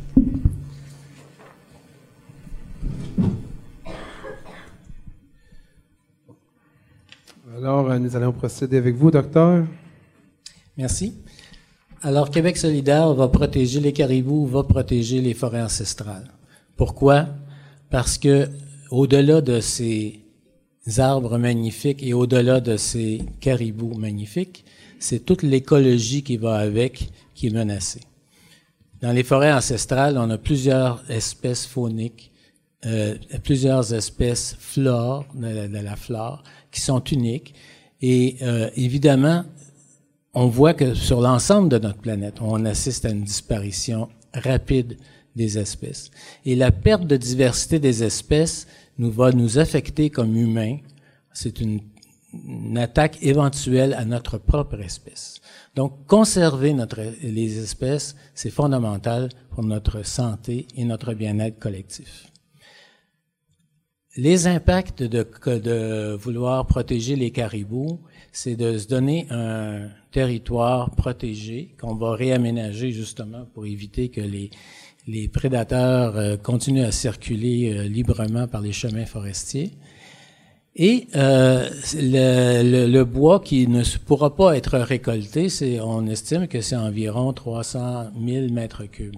300 000 mètres cubes, c'est un petit peu plus que ce que la série de de Grande-Vallée fait dans une année. Une fois que tu as coupé tes arbres, là, ils t'attendent là pour 30 ans. Donc, c'est clair que je suis passé à la série de, de Grande-Vallée, je suis passé à la série de Marsouis.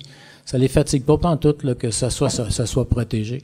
Ils ont suffisamment d'autres places pour aller chercher du bois. Et euh, on peut faire une gestion correcte de la forêt, puis tout en préservant ce territoire-là. C'est pas vraiment un enjeu. Par contre, Québec solidaire considère que la question de la foresterie en Gaspésie, une foresterie qui ne fait que du 2 par 4, c'est pas viable à long terme. Il faut compenser à une, deuxième transformation, c'est-à-dire des matériaux un peu plus composites, un peu plus compliqués avec le bois, mais aussi de la troisième transformation, des produits vraiment plus évolués pour euh, d'abord euh, se donner une industrie à long terme. On a, on a la, la ressource chez nous. Ben, pourquoi on, on, avec tout le monde qui va venir en Gaspésie, parce que vous savez bien que on restera pas le petit nombre qu'on est là, là. Avec les changements climatiques, il y a plein de monde qui ont besoin de trouver une place pour vivre, parce qu'il y a plein de territoires qui disparaissent actuellement sur la planète.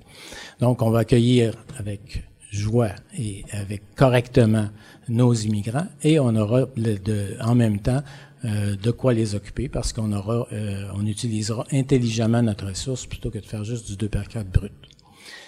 Alors, euh, je ne sais pas si je... Oui, on, donc, on a corrigé on a... Euh, que dire de plus? Il vous reste une minute et quelques. Ben, en, une minute et plus, là, euh, et moins, parce que je dirais que je voudrais ajouter un peu sur cette question de la diversité, Parce que euh, au-delà de cette euh, diversité, euh, il y a aussi le fait que ça va devenir un actif à long terme pour toutes les activités récréotouristiques. Les gens vont venir du monde entier pour voir ces caribous qu'on aura su préserver, ces forêts que nous aurons su préserver aussi. Donc, ça va être aussi un autre apport économique important. Et euh, Québec solidaire s'engage à soutenir à la fois l'industrie forestière, mais aussi l'industrie récréotouristique dans une, dans, une compréhension globale de, ce fait, de, de notre territoire. 12 secondes. Ben, je te donne.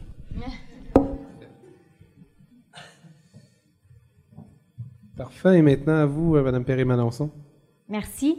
Euh, on a vu dans la question euh, qu'il y a eu toute une saga, plusieurs euh, rebondissements dans le dossier du caribou. Puis c'est vrai qu'il est minuit et une, en fait, dans, dans euh, la protection euh, du caribou. Il en reste à peu près 32 en Gaspésie. Donc, euh, c'est vraiment, vraiment dommage parce que c'est un emblème de la Gaspésie. C'est Pour moi, c'est vraiment, en tout cas, inacceptable qu'on ne puisse pas préserver cette, cet animal-là chez nous. Alors, faut, faut remettre quand même un peu les pendules à l'heure. Là, le gouvernement, euh, il a quand même à deux reprises retardé le dépôt de sa stratégie. La stratégie, elle existe. Il y a des mesures qui ont été convenues par des experts, par les, experts du ministère de la Faune. Puis, on nous dit encore que, que ça sera pas avant 2024, je crois, la dernière date qu'on nous a euh, donnée. Ça fait plusieurs, plusieurs mois qu'on met des pressions. Même le fédéral est rendu qui met des pressions. Moi, comme indépendantiste, ça me fait pas plaisir de voir euh, le gouvernement euh, fédéral venir dans nos champs de compétences puis dire vous faites pas votre job là, euh, Monsieur Dufour et, et, vos et vos équipes. Donc, on va utiliser notre décret pour la protection du caribou. Donc, il y a eu des pressions de toutes parts, des, des, des groupes environnementaux, des élus des différents paliers, des élus municipaux aussi parce que euh, c'est eux qui se retrouvent avec le dossier, euh, disons, le, de proximité parce qu'il y a des acteurs économiques qui, euh, qui sont menacés par certaines des mesures, mais qui veulent aussi faire partie de la solution. Donc, il y a eu une consultation à Saint-Anne-des-Monts, puis ce qui en est sorti, le constat, c'est qu'il y a vraiment un consensus pour sauvegarder, sauvegarder le caribou en Gaspésie, mais il faut pas que ce soit que le poids revienne tout sur les épaules de la population de la Gaspésie ou de l'industrie forestière ou du monde municipal. Il faut que le gouvernement du Québec investisse lui aussi parce que ça va prendre des changements, des changements dans l'industrie forestière. Peut-être qu'on va fermer des chemins puis qu'on va en ouvrir ailleurs ou qu'on va réorganiser toute la, la, gestion de la forêt, mais que ça va nécessiter des coûts, peut-être plus de coûts en, en transport. Et ça, ben, c'est ce que l'industrie les, l'industrie nous, nous dit, c'est qu'il va falloir compenser ou que ou qu'on puisse euh, s'assurer que le gouvernement du Québec joue son rôle pour la transition qui va en découler. Donc, la stratégie, elle doit pas attendre en 2024. On doit déjà avoir des actions rapides. Euh, quand on dit, euh, comme député, qu'est-ce que je mettrais en place, ben, il faut, faut écouter les solutions qui sont déjà amenées par euh, le milieu. le mémoire de la MRC de la Haute-Gaspésie, parce que ils regardent ça de, de, près, puis ils disent, il existe des solutions gagnant-gagnant et des compensations sont possibles quand ce n'est pas le cas. C'est ce qu'ils souhaitent. Donc, on parle de soutenir euh, la population de caribous actuelle en augmentant rapidement la survie des fans comme, euh, comme les enclos de maternité. Mais ils ont fait le test euh, la dernière année, durant l'hiver, puis les enclos n'ont pas tenu le coup parce qu'il a neigé en Gaspésie, ils s'attendaient pas à autant euh, d'intempéries, donc les enclos ont pas euh, sur, ils, ont, pas été assez solides pour euh, partir le projet. Il y a même un projet, une initiative du bioparc de la Gaspésie pour faire un projet d'élevage. Euh, donc, il existe toutes sortes de mesures, dont renforcer le programme de fermeture des chemins. mais, mais il va falloir commencer immédiatement ces démarches-là.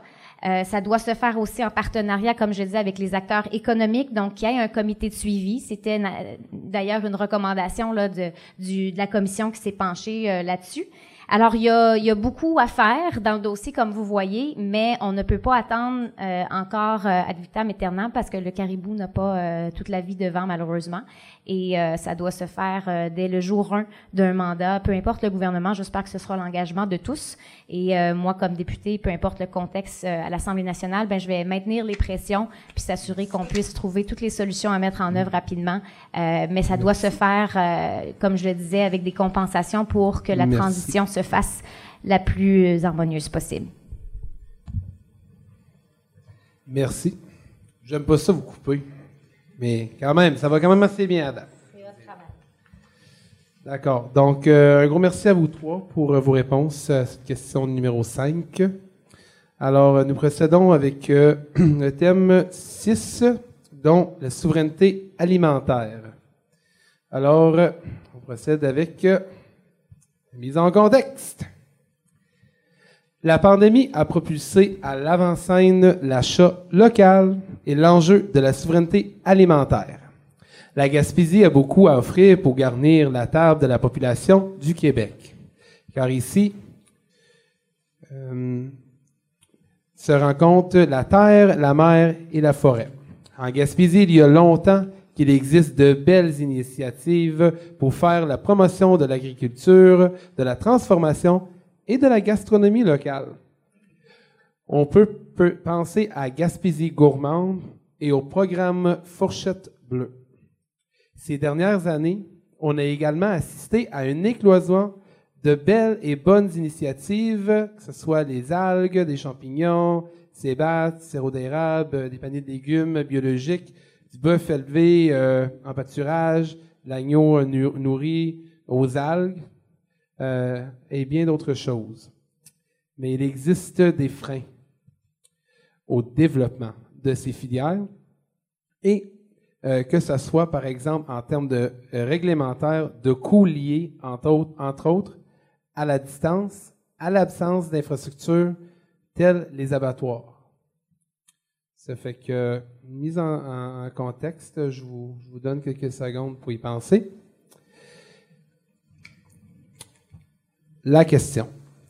Comme représentant, représentante de la population de la circonscription de Gaspé, que comptez-vous faire pour mieux soutenir les producteurs, les transformateurs et les distributeurs de produits alimentaires gaspésiens? Quelles actions réaliserez-vous pour mieux soutenir les petites et moyennes entreprises de la circonscription et adapter les programmes d'aide gouvernementale dans ce domaine? L'ordre, nous allons commencer avec Mme Perry-Malençon, suivi par euh, M. Marin, suivi par le Dr. Bonnier-Vigé.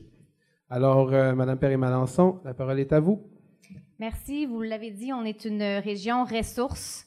Euh, pour moi, c'est fondamental qu'on ait toute l'attention requise de la part des gouvernements quand on parle de l'industrie des pêches ou de l'agriculture. Euh, c'est pas toujours le cas. On a eu à faire beaucoup de représentations justement euh, tout récemment, le, 30 mars dernier. On suspendait de façon très cavalière toute la pêche au macro, au hareng.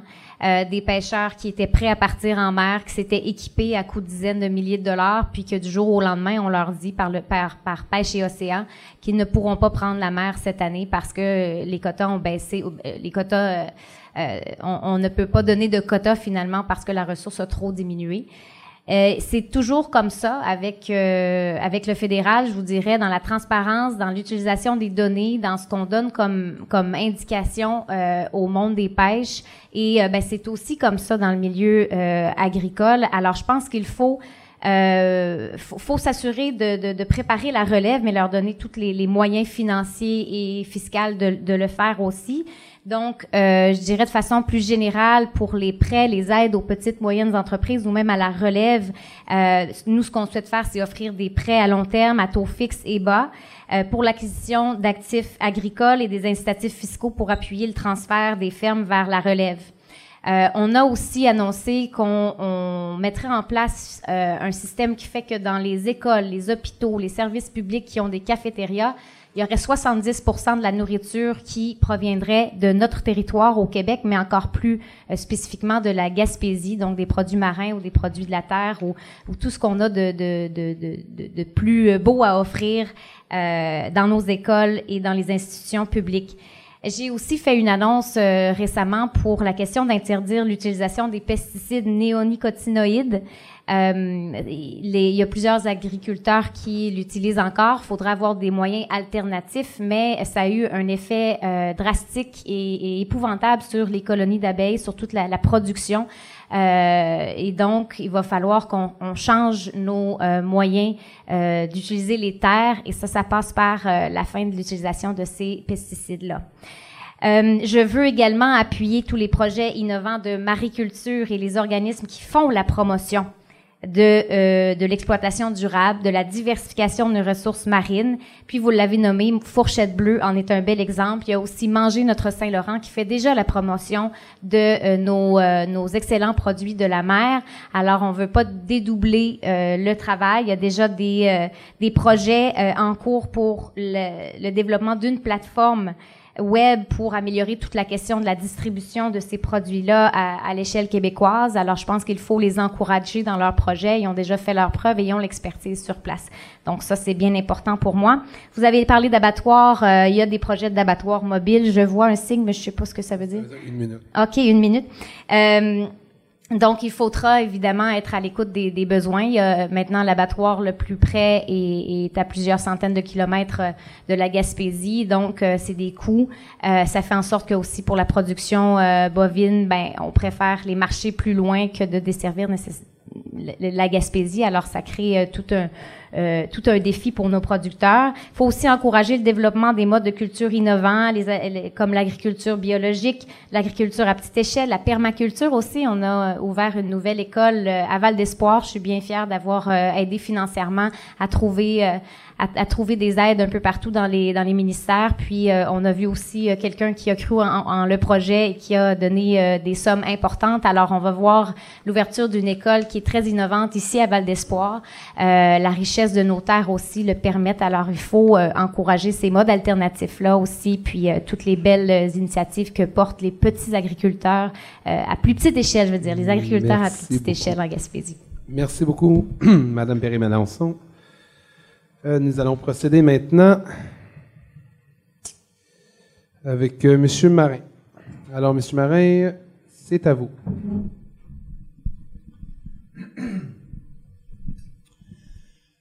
Oui, euh, donc euh, l'enjeu de la souveraineté alimentaire, c'est un enjeu environnemental, bien entendu, et social de premier plan. On l'a vu exactement comme c'est inscrit dans la préambule, la pandémie nous a ouvert les yeux sur euh, la nécessité de raccourcir les, les cycles d'approvisionnement au niveau de notre souveraineté alimentaire. Ça devient des enjeux écologiques importants. La Gaspésie possède de bonnes terres agricoles. Les produits du terroir sont de plus en plus prisés des consommateurs. On a une industrie régionale qui, fleurit euh, et qui nous offre de plus en plus de, de produits euh, de qualité et en quantité. Ces produits-là aussi sont exportables et constituent euh, une richesse pour le développement économique de notre région l'agriculture de proximité diminue les GES et reconstruit euh, ce lien traditionnel entre la terre et la table. Les expériences probantes ont été faites sur euh, la production euh, jardinière et maraîchère sur de petites superficies. Entre autres, je vous invite à prendre à lire le, livre Jardinier maraîcher. C'est une expérience, c'est une ferme existante pas en Europe, mais bien au Québec, euh, sur une superficie approximative de 1 hectare. Euh, ce couple-là de, jardiniers maraîchers produit suffisamment de manière biologique pour faire vivre leur famille. Donc, euh, c'est possible, c'est une agriculture qui se fait autrement, puis ça, ça disponibilise des, des produits agricoles à proximité des communautés pour, arriver à une, souveraineté alimentaire, c'est bien entendu que la protection des territoires agricoles est un, élément essentiel.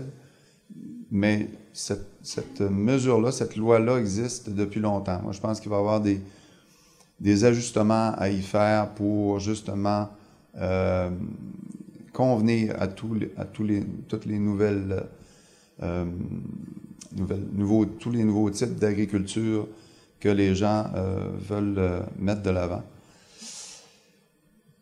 Il ne faut pas oublier non plus que, en fonction de notre, climat, l'utilisation des serres deviendra une avenue très prometteuse pour la production agricole en région. Puis à cet effet-là, considérant la quantité d'énergie qui est nécessaire pour faire fonctionner des serres dans une région comme la Gaspésie, moi je crois qu'on doit viser l'utilisation des énergies les plus propres possibles, puis une énergie aussi qui est disponible sur notre territoire et qui ne demande qu'à être mise en valeur, c'est la biomasse. La biomasse qui a un cycle de carbone qui n'est pas loin de la neutralité. C'est une, une, belle énergie pour... Euh, puis ça fait un cycle avec l'industrie forestière, donc c'est une économie circulaire. Il faut aussi retourner euh, à une agriculture qui va utiliser des semences résistantes, euh, résistantes aux insectes, résistantes euh, aux maladies. Ça existe. c'est pas, c'est pas, sont pas toutes commercialisées en grande quantité, mais ont, elles ont comme disparu du marché avec les, les semences industrielles. Vous savez, les, les semences de ce Monsanto, de ce monde, euh, qui sont très performantes, mais qui euh, amènent des problèmes euh, écologiques à l'utilisation. Donc, moi, je pense que les, les, semences résistantes, les cultures croisées font aussi partie de la, de la solution. Les, abatteurs, les abattoirs régionaux, c'est faisable. Ça peut être des abattoirs mobiles ou à échelle humaine. Il y a d'autres options aussi qu'on peut utiliser, les, les centres de dépeçage local qu'on utilise Merci pour le grand, le grand gibier. Merci beaucoup.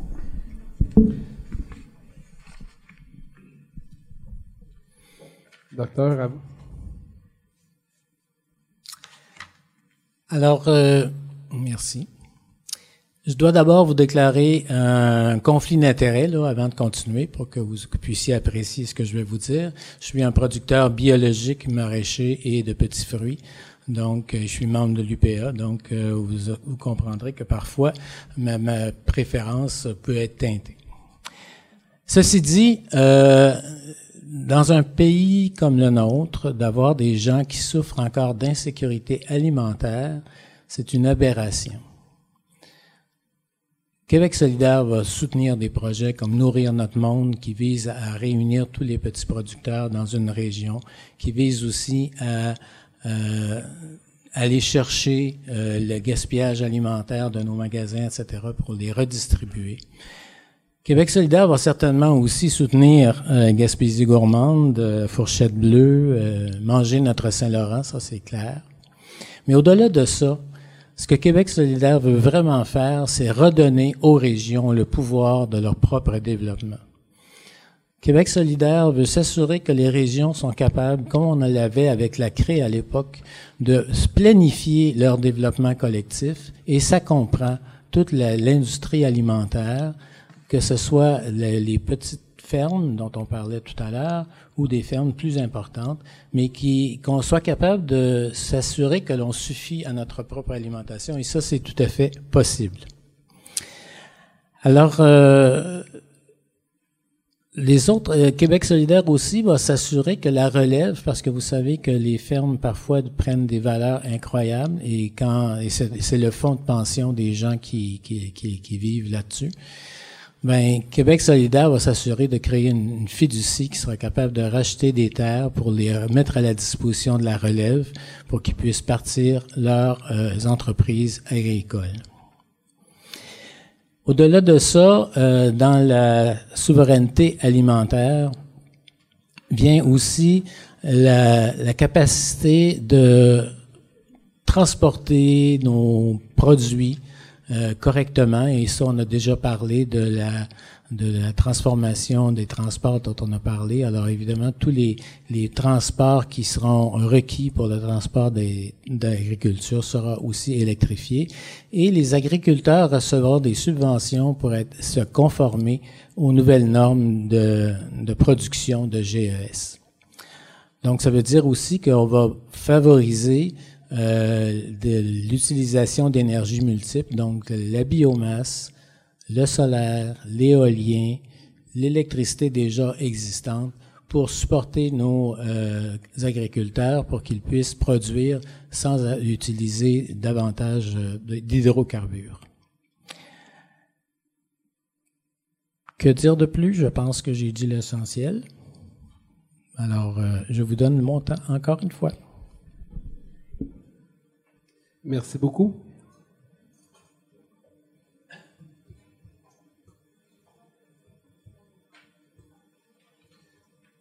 Alors, euh, thème numéro 7.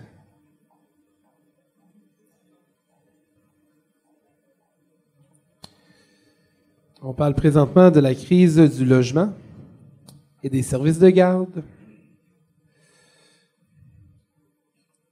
Quand on parle de développement durable, on ne s'intéresse pas uniquement aux enjeux environnementaux, mais également aux enjeux sociaux et économiques. Ce soir, nous aimerions aborder les questions de logement et de services de garde. La circonscription de Gaspé est frappée depuis quelques années déjà par une crise de logement. Les logements locatifs sont très rares, souvent très chers et parfois pas en bon état. Quelqu'un souhaitait accueillir une maison il a fait quant à lui face à une offre très limitée et des prix qui reflétaient le fait que nous vivons dans une région très prisée par les touristes. Par exemple, on lisait le 17 août dans la Gaspésie, dans la Gaspésie Nouvelle, que selon une étude du CIRAD, le Centre de recherche en innovation sociale spécialisé en développement territorial durable, 13,2% des locataires en Gaspésie sont forcés de quitter leur logement en raison de la saisonnalité touristique. Je répète, 13,2% des locataires en Gaspésie sont forcés de quitter euh, leur logement en raison de la saisonnalité touristique. La proportion est encore plus élevée dans la côte de Gaspé à 19% soit près d'une personne sur cinq qui doit quitter son logement l'été venu. Il y a aussi un manque criant de places en service de garde dans notre coin de pays.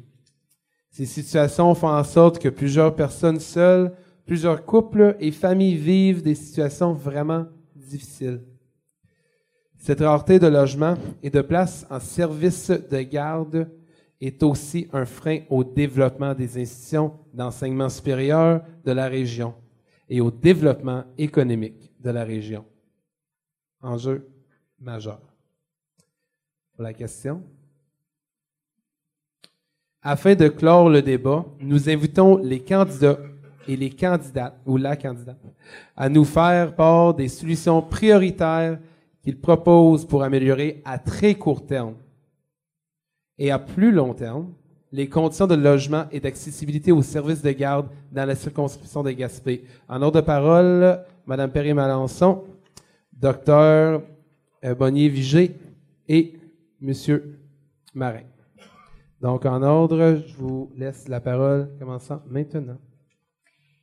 Ben, vous l'avez très bien résumé. Euh, ce sont deux enjeux cruciaux pour la Gaspésie. Puis je pense qu'on peut dire que c'est répandu partout au Québec. Euh, les enjeux, moi je vais le nommer, la crise du logement partout au Québec, puis ben, la pénurie des places en garderie. Euh, je connais très bien les dossiers parce qu'on a mené ça de front euh, dans les quatre dernières années. Euh, la première mobilisation que j'ai faite, en fait, à Gaspé, à la gare intermodale, je vais toujours m'en souvenir parce que c'était un, un, moment qui était triste de devoir de devoir procéder à une mobilisation de ce genre-là, mais en même temps qui a permis d'aller chercher des gains importants que ce, en, en service de garde, en fait parce qu'on avait plusieurs jeunes familles qui nous interpellaient au bureau et euh, on voyait qu'il y avait vraiment un besoin criant partout dans le comté, mais surtout dans le Grand Gaspé. Puis on avait d'un autre côté le ministère de la Famille qui nous disait Non, non, on regarde nos chiffres, puis euh, vous n'êtes pas en situation critique, il y a des endroits pires que vous. Euh, vous L'offre et la demande balance présentement, vous êtes même en vert sur notre carte. En vert, moi, ça m'a fait ça m'a fait vraiment euh, sourciller. Rapidement, on a fait un appel à tous, les familles. Il y a eu plusieurs, plusieurs familles qui sont venues à la gare, et puis on a réussi à braquer les projecteurs avec une caméra. Bon, c'était un peu fait amateur, mais on a fait une belle conférence de presse avec le maire de Gaspé, avec le directeur des différents euh, CPE, dont le voyage de mon enfance, Gilles Chapado. Puis, euh, on, on, a dit, écoutez, si vos calculs sont désuets, votre façon de procéder vous dit qu'on n'a pas de besoin, nous autres, on va vous les montrer, les besoins. Donc, euh, bon an, mal an, on a réussi à obtenir même une rencontre avec le ministre de la Famille, lui expliquer toute la problématique pour finalement aller chercher euh, des places dans son appel de projet qu'il a lancé un petit peu plus tard. Puis ses fonctionnaires me l'ont même avoué, admis là qu'il n'y aurait pas eu aucune place attribuée dans le secteur si on n'avait pas fait tout ce travail-là. Donc quand on dit qu'un représentant euh, doit pouvoir se lever debout, avoir la liberté de parole, avoir la liberté d'interpeller publiquement aussi quand ça fait pas notre affaire, que je l'ai dit à plusieurs reprises, ça fait toute la différence. Donc euh, pour nous au Parti québécois, c'est un virage vers les CPE. On veut que chaque enfant puisse obtenir sa place comme ça se fait pour un inscrire les jeunes à l'école, que ce soit aussi facile pour le parent qui n'ait pas de casse-tête de reprendre le travail puis de rester à la maison, alors qu'on sait que c'est souvent la femme qui va rester au foyer euh, pour s'occuper de l'enfant euh, qui n'a pas de service de garde. Alors pour nous, il faut vraiment qu'on puisse mettre tout l'argent qu'il faut pour euh, développer le réseau, qui était la vision de Pauline Marois et qui est bien déçue de voir qu'on a utilisé le réseau privé puis qu'on a qu'on a finalement créé un système à deux vitesses qui fonctionne pas du tout. Alors ça, ce sera une priorité. Mais Maintenant, en logement, mais là, j'ai même pas la moitié de mon temps. Euh, j'ai l'impression ou que j'ai le, vous avez une minute. Une minute, mais vous savez, j'ai été porte-parole en habitation. On a déjà fait un grand pas euh, avec le droit de préemption qu'on a adopté en toute fin de législature. Ça, c'est vraiment euh, euh, signature Mégane Péré-Mélenchon. J'ai déposé le projet de loi. Ça a été un copier-coller pour donner aux municipalités le, le, rachat en priorité des propriétés pour développer du logement social ou même des CPE. Alors ça, c'était réclamé par l'Union des municipalités qui a applaudi le geste. On va euh, suspendre tous les, les, toutes les activités d'Airbnb le temps qu'on puisse descendre euh, euh, ou, ou, finalement que le taux d'inoccupation atteigne le seuil de 3 et plus, ce qui n'est vraiment pas le cas actuellement. On va construire beaucoup plus de logements sociaux aussi, 35 000 logements sociaux dans les cinq prochaines années, plus 10 000 logements étudiants. On est les seuls qui ont vraiment cette mesure-là pour les étudiants parce que je l'ai entendu, il y a plein de projets et euh, souvent la communauté étudiante est, est inclue dans les mêmes euh, les mêmes unités de logement puis on n'en fait pas une priorité alors on veut vraiment euh, ajouter ça à notre offre et ça doit se faire par le programme Accès Logis. C'est vraiment important. C'est un mmh. programme qui est déjà existant pour le logement social puis la CAC s'en va sabrer ça pour ajouter un, un, nouveau programme FAC qui est méconnu et, et très peu utile. Donc, euh, beaucoup à faire en habitation, comme vous le voyez, puis on va poursuivre. Merci beaucoup, euh, Madame Perry-Mélenchon. Euh, docteur Bonnier-Vigé, la parole est à vous. Effectivement, le logement est un grand problème. Quand je suis venu travailler ici en 2001-2002, on était 120 000 personnes. Dans la région, on est rendu 90 000. Il y a eu des efforts considérables qui se sont faits ces dernières années. Il y a des gens qui sont arrivés, puis là, on n'est plus capable de les loger. On a des gens qui viennent, qui ont un job, puis qui restent pas parce qu'ils n'ont pas trouvé un logement adéquat. À Grande-Rivière, quand on s'est promené euh, tout à, l'heure, pendant la, le temps se, contracte. Pendant la campagne électorale, euh, on nous a même dit qu'il y avait une infirmière qui campait parce qu'elle était venue remplacer pour des vacances et puis euh, elle est obligée de camper parce qu'il n'y avait rien pour l'accueillir. La question du logement, c'est donc fondamental, c'est un frein actuel euh, au développement de notre région. Québec solidaire a des solutions euh, immédiates. Là, c'est 50 000 logements nous qu'on veut construire, dont 25 000 dans le premier mandat. Euh, ça nous amène à 250 logements sociaux ici en Gaspésie. Et on veut s'assurer que les on va racheter des maisons qui sont juste abandonnées pour la spéculation, pour euh, les rénover un petit peu, puis les remettre sur le marché à des prix qui ont de l'allure. On va aussi s'assurer que les premiers euh, acheteurs ont, des sont, sont soutenus euh, financièrement. Et on va s'assurer aussi qu'on va inverser la tendance qui est de toujours construire des maisons unifamiliales pour construire du logement de telle sorte qu'on puisse accueillir les gens qui s'en viennent. Puis les gens qui s'en viennent, ben, on en a besoin, on l'a dit tout à l'heure, si, si on veut que notre région se développe, il va falloir être capable d'accueillir de, correctement nos, nos immigrants. Actuellement, c'est j'étais un peu abasourdi quand j'ai rencontré euh, le pouvoir des mots qui est chargé de la francisation ici, mais euh, c'est le bordel dans l'accueil des, des, des, des, euh, immigrants. D'abord, si s'ils sont euh, euh, francisés par le ministère de l'Éducation, c'est une place, puis c'est un budget. Si c'est francisé en milieu de travail, c'est un autre ministère qui s'en occupe. Puis si jamais tu être francisé, il faut que tu changes de place, ben là, c'est tout un processus à bracadabran. Il va falloir qu'on change ça, il va falloir qu'on se donne la capacité d'accueil correctement de nos immigrants. Pourquoi je dis ça, c'est que euh, j'ai passé au chantier naval aussi, puis j'ai rencontré un soudeur qui arrivait de la Tunisie, qui est arabophone. Et puis euh, lui et sa femme ont eu le petit cours euh, d'introduction au départ au français. Lui a pu continuer à se développer dans le milieu de travail. Mais sa femme n'a jamais pu aller travailler, même s'il avait des compétences probablement supérieures à lui dans le domaine de la santé, parce qu'elle fallait qu'elle reste à la maison pour s'occuper des enfants. Alors imaginez ce que ça veut dire, c'est que cette personne-là n'est pas capable de s'intégrer à, la société dans laquelle elle aurait dû être bien accueillie. Et euh, il y a des grosses probabilités qu'à un moment donné, ces gens-là retournent ou qu'ils s'en aillent ailleurs. Alors je pense que le logement, c'est fondamental et Québec solidaire va s'y attaquer avec force. Et j'ai touché donc le problème des garderies. Euh, c'est la même chose. Québec solidaire veut s'assurer que chaque enfant euh, ait son, sa place en garderie, comme chaque enfant a sa place à l'école. Et euh, Québec solidaire va s'assurer que euh, on crée des micro CPE dans les milieux qui n'ont pas suffisamment d'enfants pour pouvoir euh, accueillir les CPE traditionnels avec beaucoup de monde.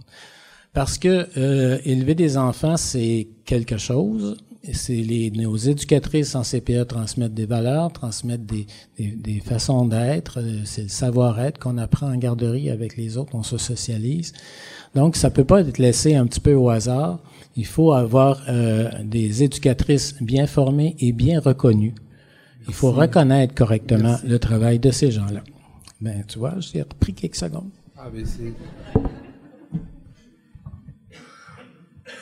Merci beaucoup. Alors, euh, on passe la parole à M. Marin. À vous, monsieur. Donc, je vais débuter avec euh, les enjeux euh, reliés au logement. Il y a plusieurs mesures qu'il faut mettre de l'avant pour améliorer la situation. On propose, entre autres, de donner une deuxième chance de faire le RAP, qui appelle le régime d'accès à la propriété dans le cas où ça sert à l'achat ou à la modification d'une maison bigénérationnelle. Ça, j'en parlais avec les, maires de, le maire de, de Gaspé aujourd'hui et ses conseillers. Ils trouvaient que c'était une excellente mesure parce qu'en plus, ça maximise les lots. Donc, sur un même lot, on, a deux unités familiales qui, peuvent y vivre. Et puis, ça, permet aussi, à l'occasion, de solutionner en partie euh, la problématique euh, de services de garde. Parce que des fois, euh, les parents qui restent à côté des familles, des jeunes familles, peuvent aussi combler momentanément ou dépendamment de, la vocation, de manière permanente, les besoins en services de garde. Donc, c'est une mesure très intéressante. On veut aussi donner, enlever la taxe de bienvenue pour les, nouveaux acquéreurs. Donc, c'est une charge qui, qui est souvent un fardeau lorsqu'on achète une maison, une résidence. Euh, ça ne se met pas dans l'hypothèque, il faut la payer en supplément. Donc, euh, c'est une autre mesure intéressante. Au niveau du logement abordable, on veut créer 50 000 nouveaux logements abordables euh, pour combler le besoin. Et on veut introduire un règlement sur, pour limiter les achats spéculatifs, c'est-à-dire les gens qui achètent des résidences, qui les rénovent et qui les revendent à plus fort prix, euh, ça crée une surchauffe du marché et puis ça limite l'accès à la propriété. Ça, c'est une autre mesure. Au niveau du programme euh, d'infrastructure dans l'éducation, ben, ça couvre aussi les résidences étudiantes. Donc, il va y avoir un budget euh, complet de mis à la disposition pour les infrastructures en éducation qui incluent les résidences étudiantes. Mais tout cet enjeu-là du logement est, conditionnel à la possibilité de réalisation. Puis sur notre territoire, comme dans d'autres territoires aussi, mais sur notre territoire, c'est vraiment un enjeu, ça, qu'il faut adresser rapidement. Parce que même si demain matin, on avait tous les beaux programmes, toutes les belles initiatives, il n'en demeure pas moins que les entrepreneurs ne suffisent pas à la tâche. Euh, vous voulez vous faire bâtir une maison demain matin, là, vous pouvez attendre un an, deux ans avant qu'il y ait un entrepreneur qui se disponibilise. cet enjeu-là du logement est intimement lié à l'enjeu de la crise de la main-d'œuvre. On manque de main-d'œuvre pour combler les postes. Il euh, faut viser des mesures pour amener de la nouvelle main-d'œuvre. Puis ça, ça, met encore davantage de pression sur le, système locatif. Donc, ce qu'on propose aussi, c'est de regarder avec les municipalités, s'asseoir avec les municipalités, travailler en collaboration avec eux pour peut-être mettre de l'avant des quartiers d'habitation temporaire. Vous savez, un peu comme on retrouve dans l'établissement d'une mine, euh, par exemple, c'est des habitations euh, préfabriquées qui sont pas, toujours très belles, mais qui sont fonctionnelles de telle sorte qu'on peut faire des, des, parties pour des familles, des parties pour des individus. Et puis ça, ça se met très, très, très rapidement en place. Ce serait le développement de quartiers avec la mise en place d'un quartier temporaire jumelé au développement sur le même euh, parcelle, développement de résidence permanente, de telle sorte que, à échéance, les gens vont pouvoir migrer d'un territoire à l'autre. Et puis pour les systèmes de garderie? C'est quatre minutes. Merci beaucoup, euh, M. Marin. Bon. Vous autres, c'est privé. Vous autres, c'est privé. Bon. Merci à vous trois pour vos réponses. Ceci complète la partie des questions et des débats de cet événement. Maintenant, pour clôturer les échanges de ce soir, j'inviterai chaque candidat et la candidate à livrer un dernier message à l'attention des lecteurs. Dans un ordre présélectionné, chaque candidat c'est par hasard pareil, mais chaque candidat et la candidate serait accordé un temps limité à trois minutes pour faire leur remarque. Docteur Yves Bonivigé, vous avez trois minutes à partir de maintenant. Alors, nous sommes deux partis souverainistes devant vous. Le Parti québécois a levé la question très tôt a sensibilisé les Québécois et Québécoises à cette question, mais a malheureusement échoué deux fois à pouvoir réaliser ce rêve qui nous, qui nous mobilise tous. Québec solidaire vous propose d'abord et avant tout un projet de société. Un projet où l'égalité entre les hommes et les femmes va se réaliser. Un projet où l'écologie sera au poste de commande un projet où la démocratie participative fait partie des valeurs de base. Donc, un projet de société qui doit nous rassembler pour créer un pays qui nous ressemble. Nous proposons une grande conversation nous tous, vous et moi et tout le monde, va participer pour essayer de créer notre propre constitution une fois qu'on aura fait tout cet exercice-là, un exercice de citoyenneté participative pendant les quatre prochaines années, on aura un référendum sur le produit qu'on aura produit ensemble, qui tiendra compte de nos différences, mais aussi de nos ressemblances et de notre pouvoir d'agir collectif. Donc, pour un Québec souverain et solidaire, je nous invite à voter pour Québec solidaire, puisque c'est ça qui va nous permettre le changement. Donc, euh, évidemment, il ne faut pas oublier d'aller voter le 25 et le 26. Et le 3 octobre, c'est surtout ça qui est important. On a beau avoir des beaux et des belles idées, mais le changement commence par un geste simple, déposer son bulletin de vote dans la petite boîte. Merci. Merci, docteur.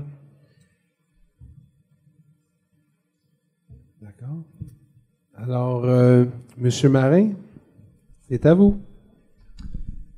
Vous avez trois minutes. Donc, euh, je relance euh, docteur euh, Bonnie Vigier. vous avez deux partis souverainistes, effectivement. moi, c'est pas sur ces enjeux-là que je veux prioriser ma représentation de la Gaspésie.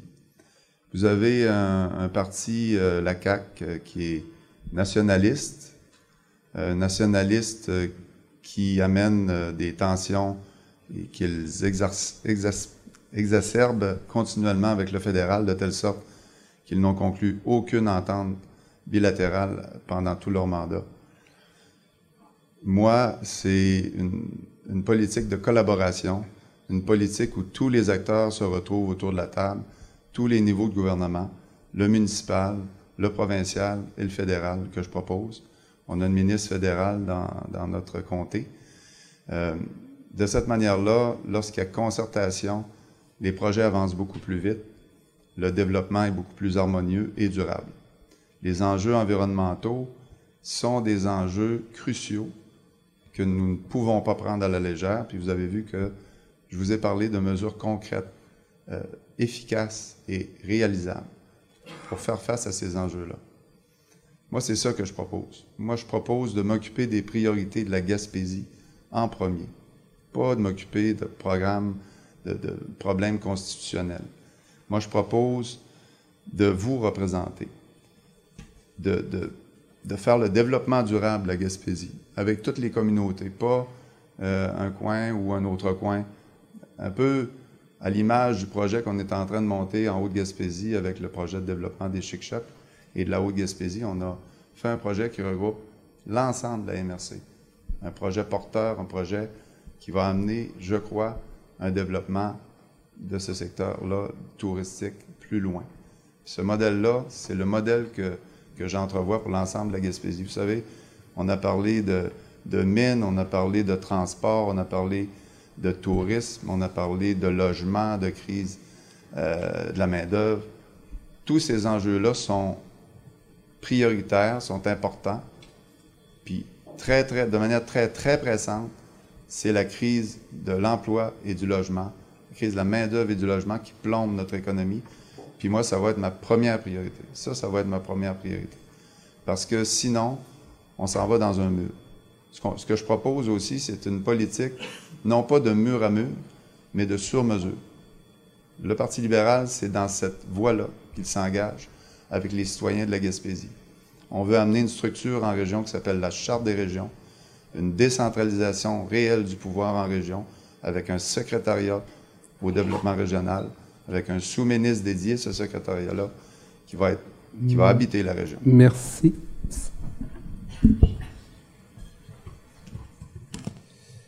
Alors, euh, Madame Perry-Mélenchon, à vous. Merci. Bien, tout le monde, euh, ça a été un plaisir de débattre d'enjeux environnementaux euh, devant vous. Je pense que c'est important qu'on ne prenne pas ça à la légère, la lutte au changement climatique. D'ailleurs, on est aux premières loges en Gaspésie avec des bris majeurs sur nos routes, l'érosion côtière. On, on, le voit euh, à tout à tout moment que le phénomène des changements climatiques pèse lourd sur une région comme la nôtre mais on peut en saisir des opportunités. Je pense que le Parti québécois l'a toujours mis de l'avant en étant visionnaire avec la filière éolienne, parce qu'on a fait de très belles choses là au Parti québécois. Et euh, ben, on voit que cette filière-là, elle, est une expertise qu'on a ici, une expertise mondiale. Je pense qu'on peut en être très fier que ça s'est développé chez nous en Gaspésie. ça, c'est Bernard Landry qui s'est assuré que ça atterrisse chez nous, puis qu'il y ait du contenu local, de la production locale, et puis qu'on puisse se développer quelque chose économiquement euh, très, très euh, stable pour la Gaspésie en termes d'emploi et en termes de retombées et en termes de transition juste. Donc, si on avait été avec un gouvernement caquiste qui, dans les dernières années, a tapé sur la tête de l'industrie éolienne, ben on n'en serait pas là aujourd'hui à pouvoir mettre notamment un terme aux hydrocarbures parce qu'on a la compétence, parce qu'on on, on, a la possibilité euh, d'électrifier les transports et tout ça. Alors ça, pour moi, c'est une avancée majeure, puis c'est euh, un gain du Parti québécois.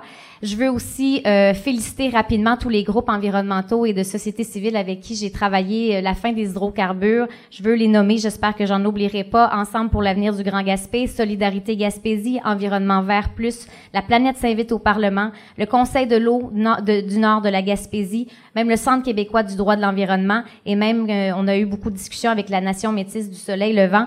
Alors on peut se féliciter d'être des leaders mondiaux et d'avoir mis un terme à cette filière-là, se tourne vers les énergies renouvelables. Pour moi, c'est une grande avancée et ça fait partie du bilan de votre député à l'Assemblée nationale des quatre dernières années. Donc, quand on dit avoir un représentant qui est présent, présent là physiquement ici, mais dans toutes les grandes batailles de la Gaspésie, ben, pour moi c'est ça qui est important. Donc c'est pas de se déchirer euh, le vote souverainiste ce soir en lançant des drôles de messages là, mais c'est plutôt de dire que l'adversaire il est devant nous, il est absent, il est peut-être en train de nous écouter dans, durant ce débat-là, mais il n'y a pas eu le culot de venir débattre d'enjeux environnementaux et de, développement euh, territorial. Alors pour moi c'est ça qu'il faut faire ce soir et pour euh, pour la suite, c'est de se rassembler puis euh, d'élire la personne qui pourra euh, contrer le gouvernement et s'assurer, euh, contrer la CAC et s'assurer, euh, peu importe le gouvernement, qu'on soit bien représenté et qu'on aille chercher des gains pour la Gaspésie. Donc, c'est ça mon message. Merci.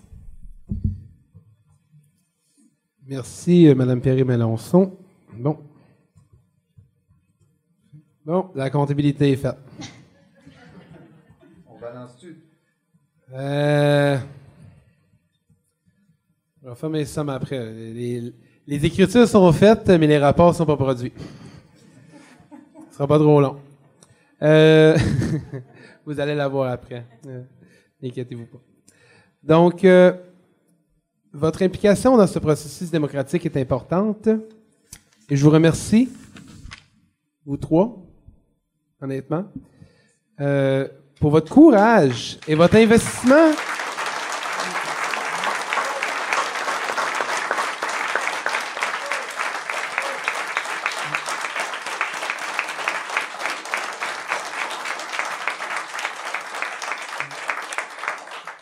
Merci euh, tout le monde de me soutenir euh, avec positionnement. Non, mais pour de vrai, ça, démontre une, solidarité euh, gaspésienne entre nous. Pour de vrai, puis j'ai parlé de courage, on n'a plus dit ce mot-là, mais on s'entend que il y a un candidat ou une candidate qui serait élu.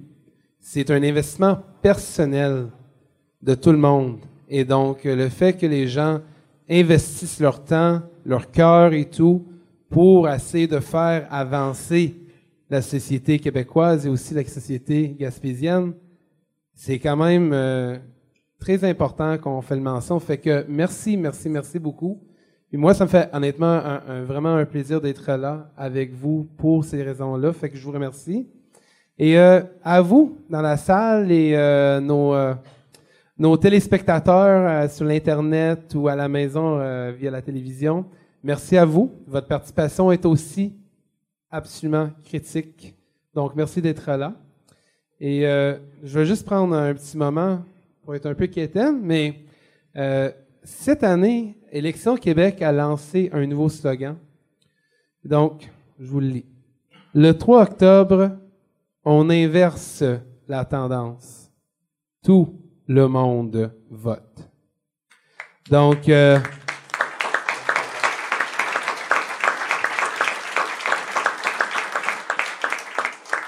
je, je, pensais que c'était quand même assez important que, que, je lance le message euh, de ce qu'ils ont, parce que ce 3 octobre 2022, je répète, ce 3 octobre 2022, vous pouvez voter, donc votez.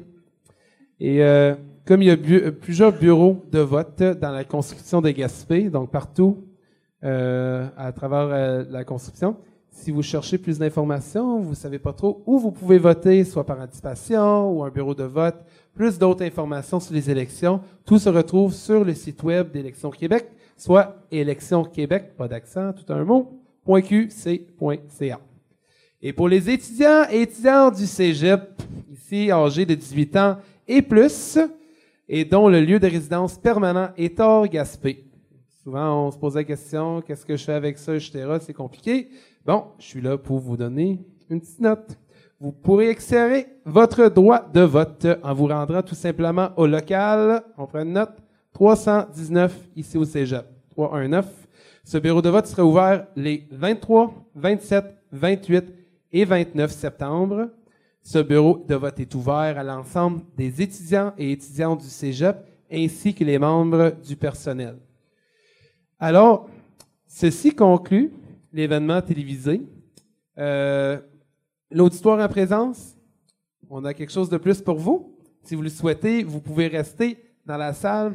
Les candidats et la candidate euh, ont été invités à échanger avec vous dans la salle de façon informelle. Fait que euh, voilà, encore une fois, de la part de Solidarité Gaspésie, merci beaucoup de votre intérêt, votre participation et votez, votez, votez. Merci et bonne soirée.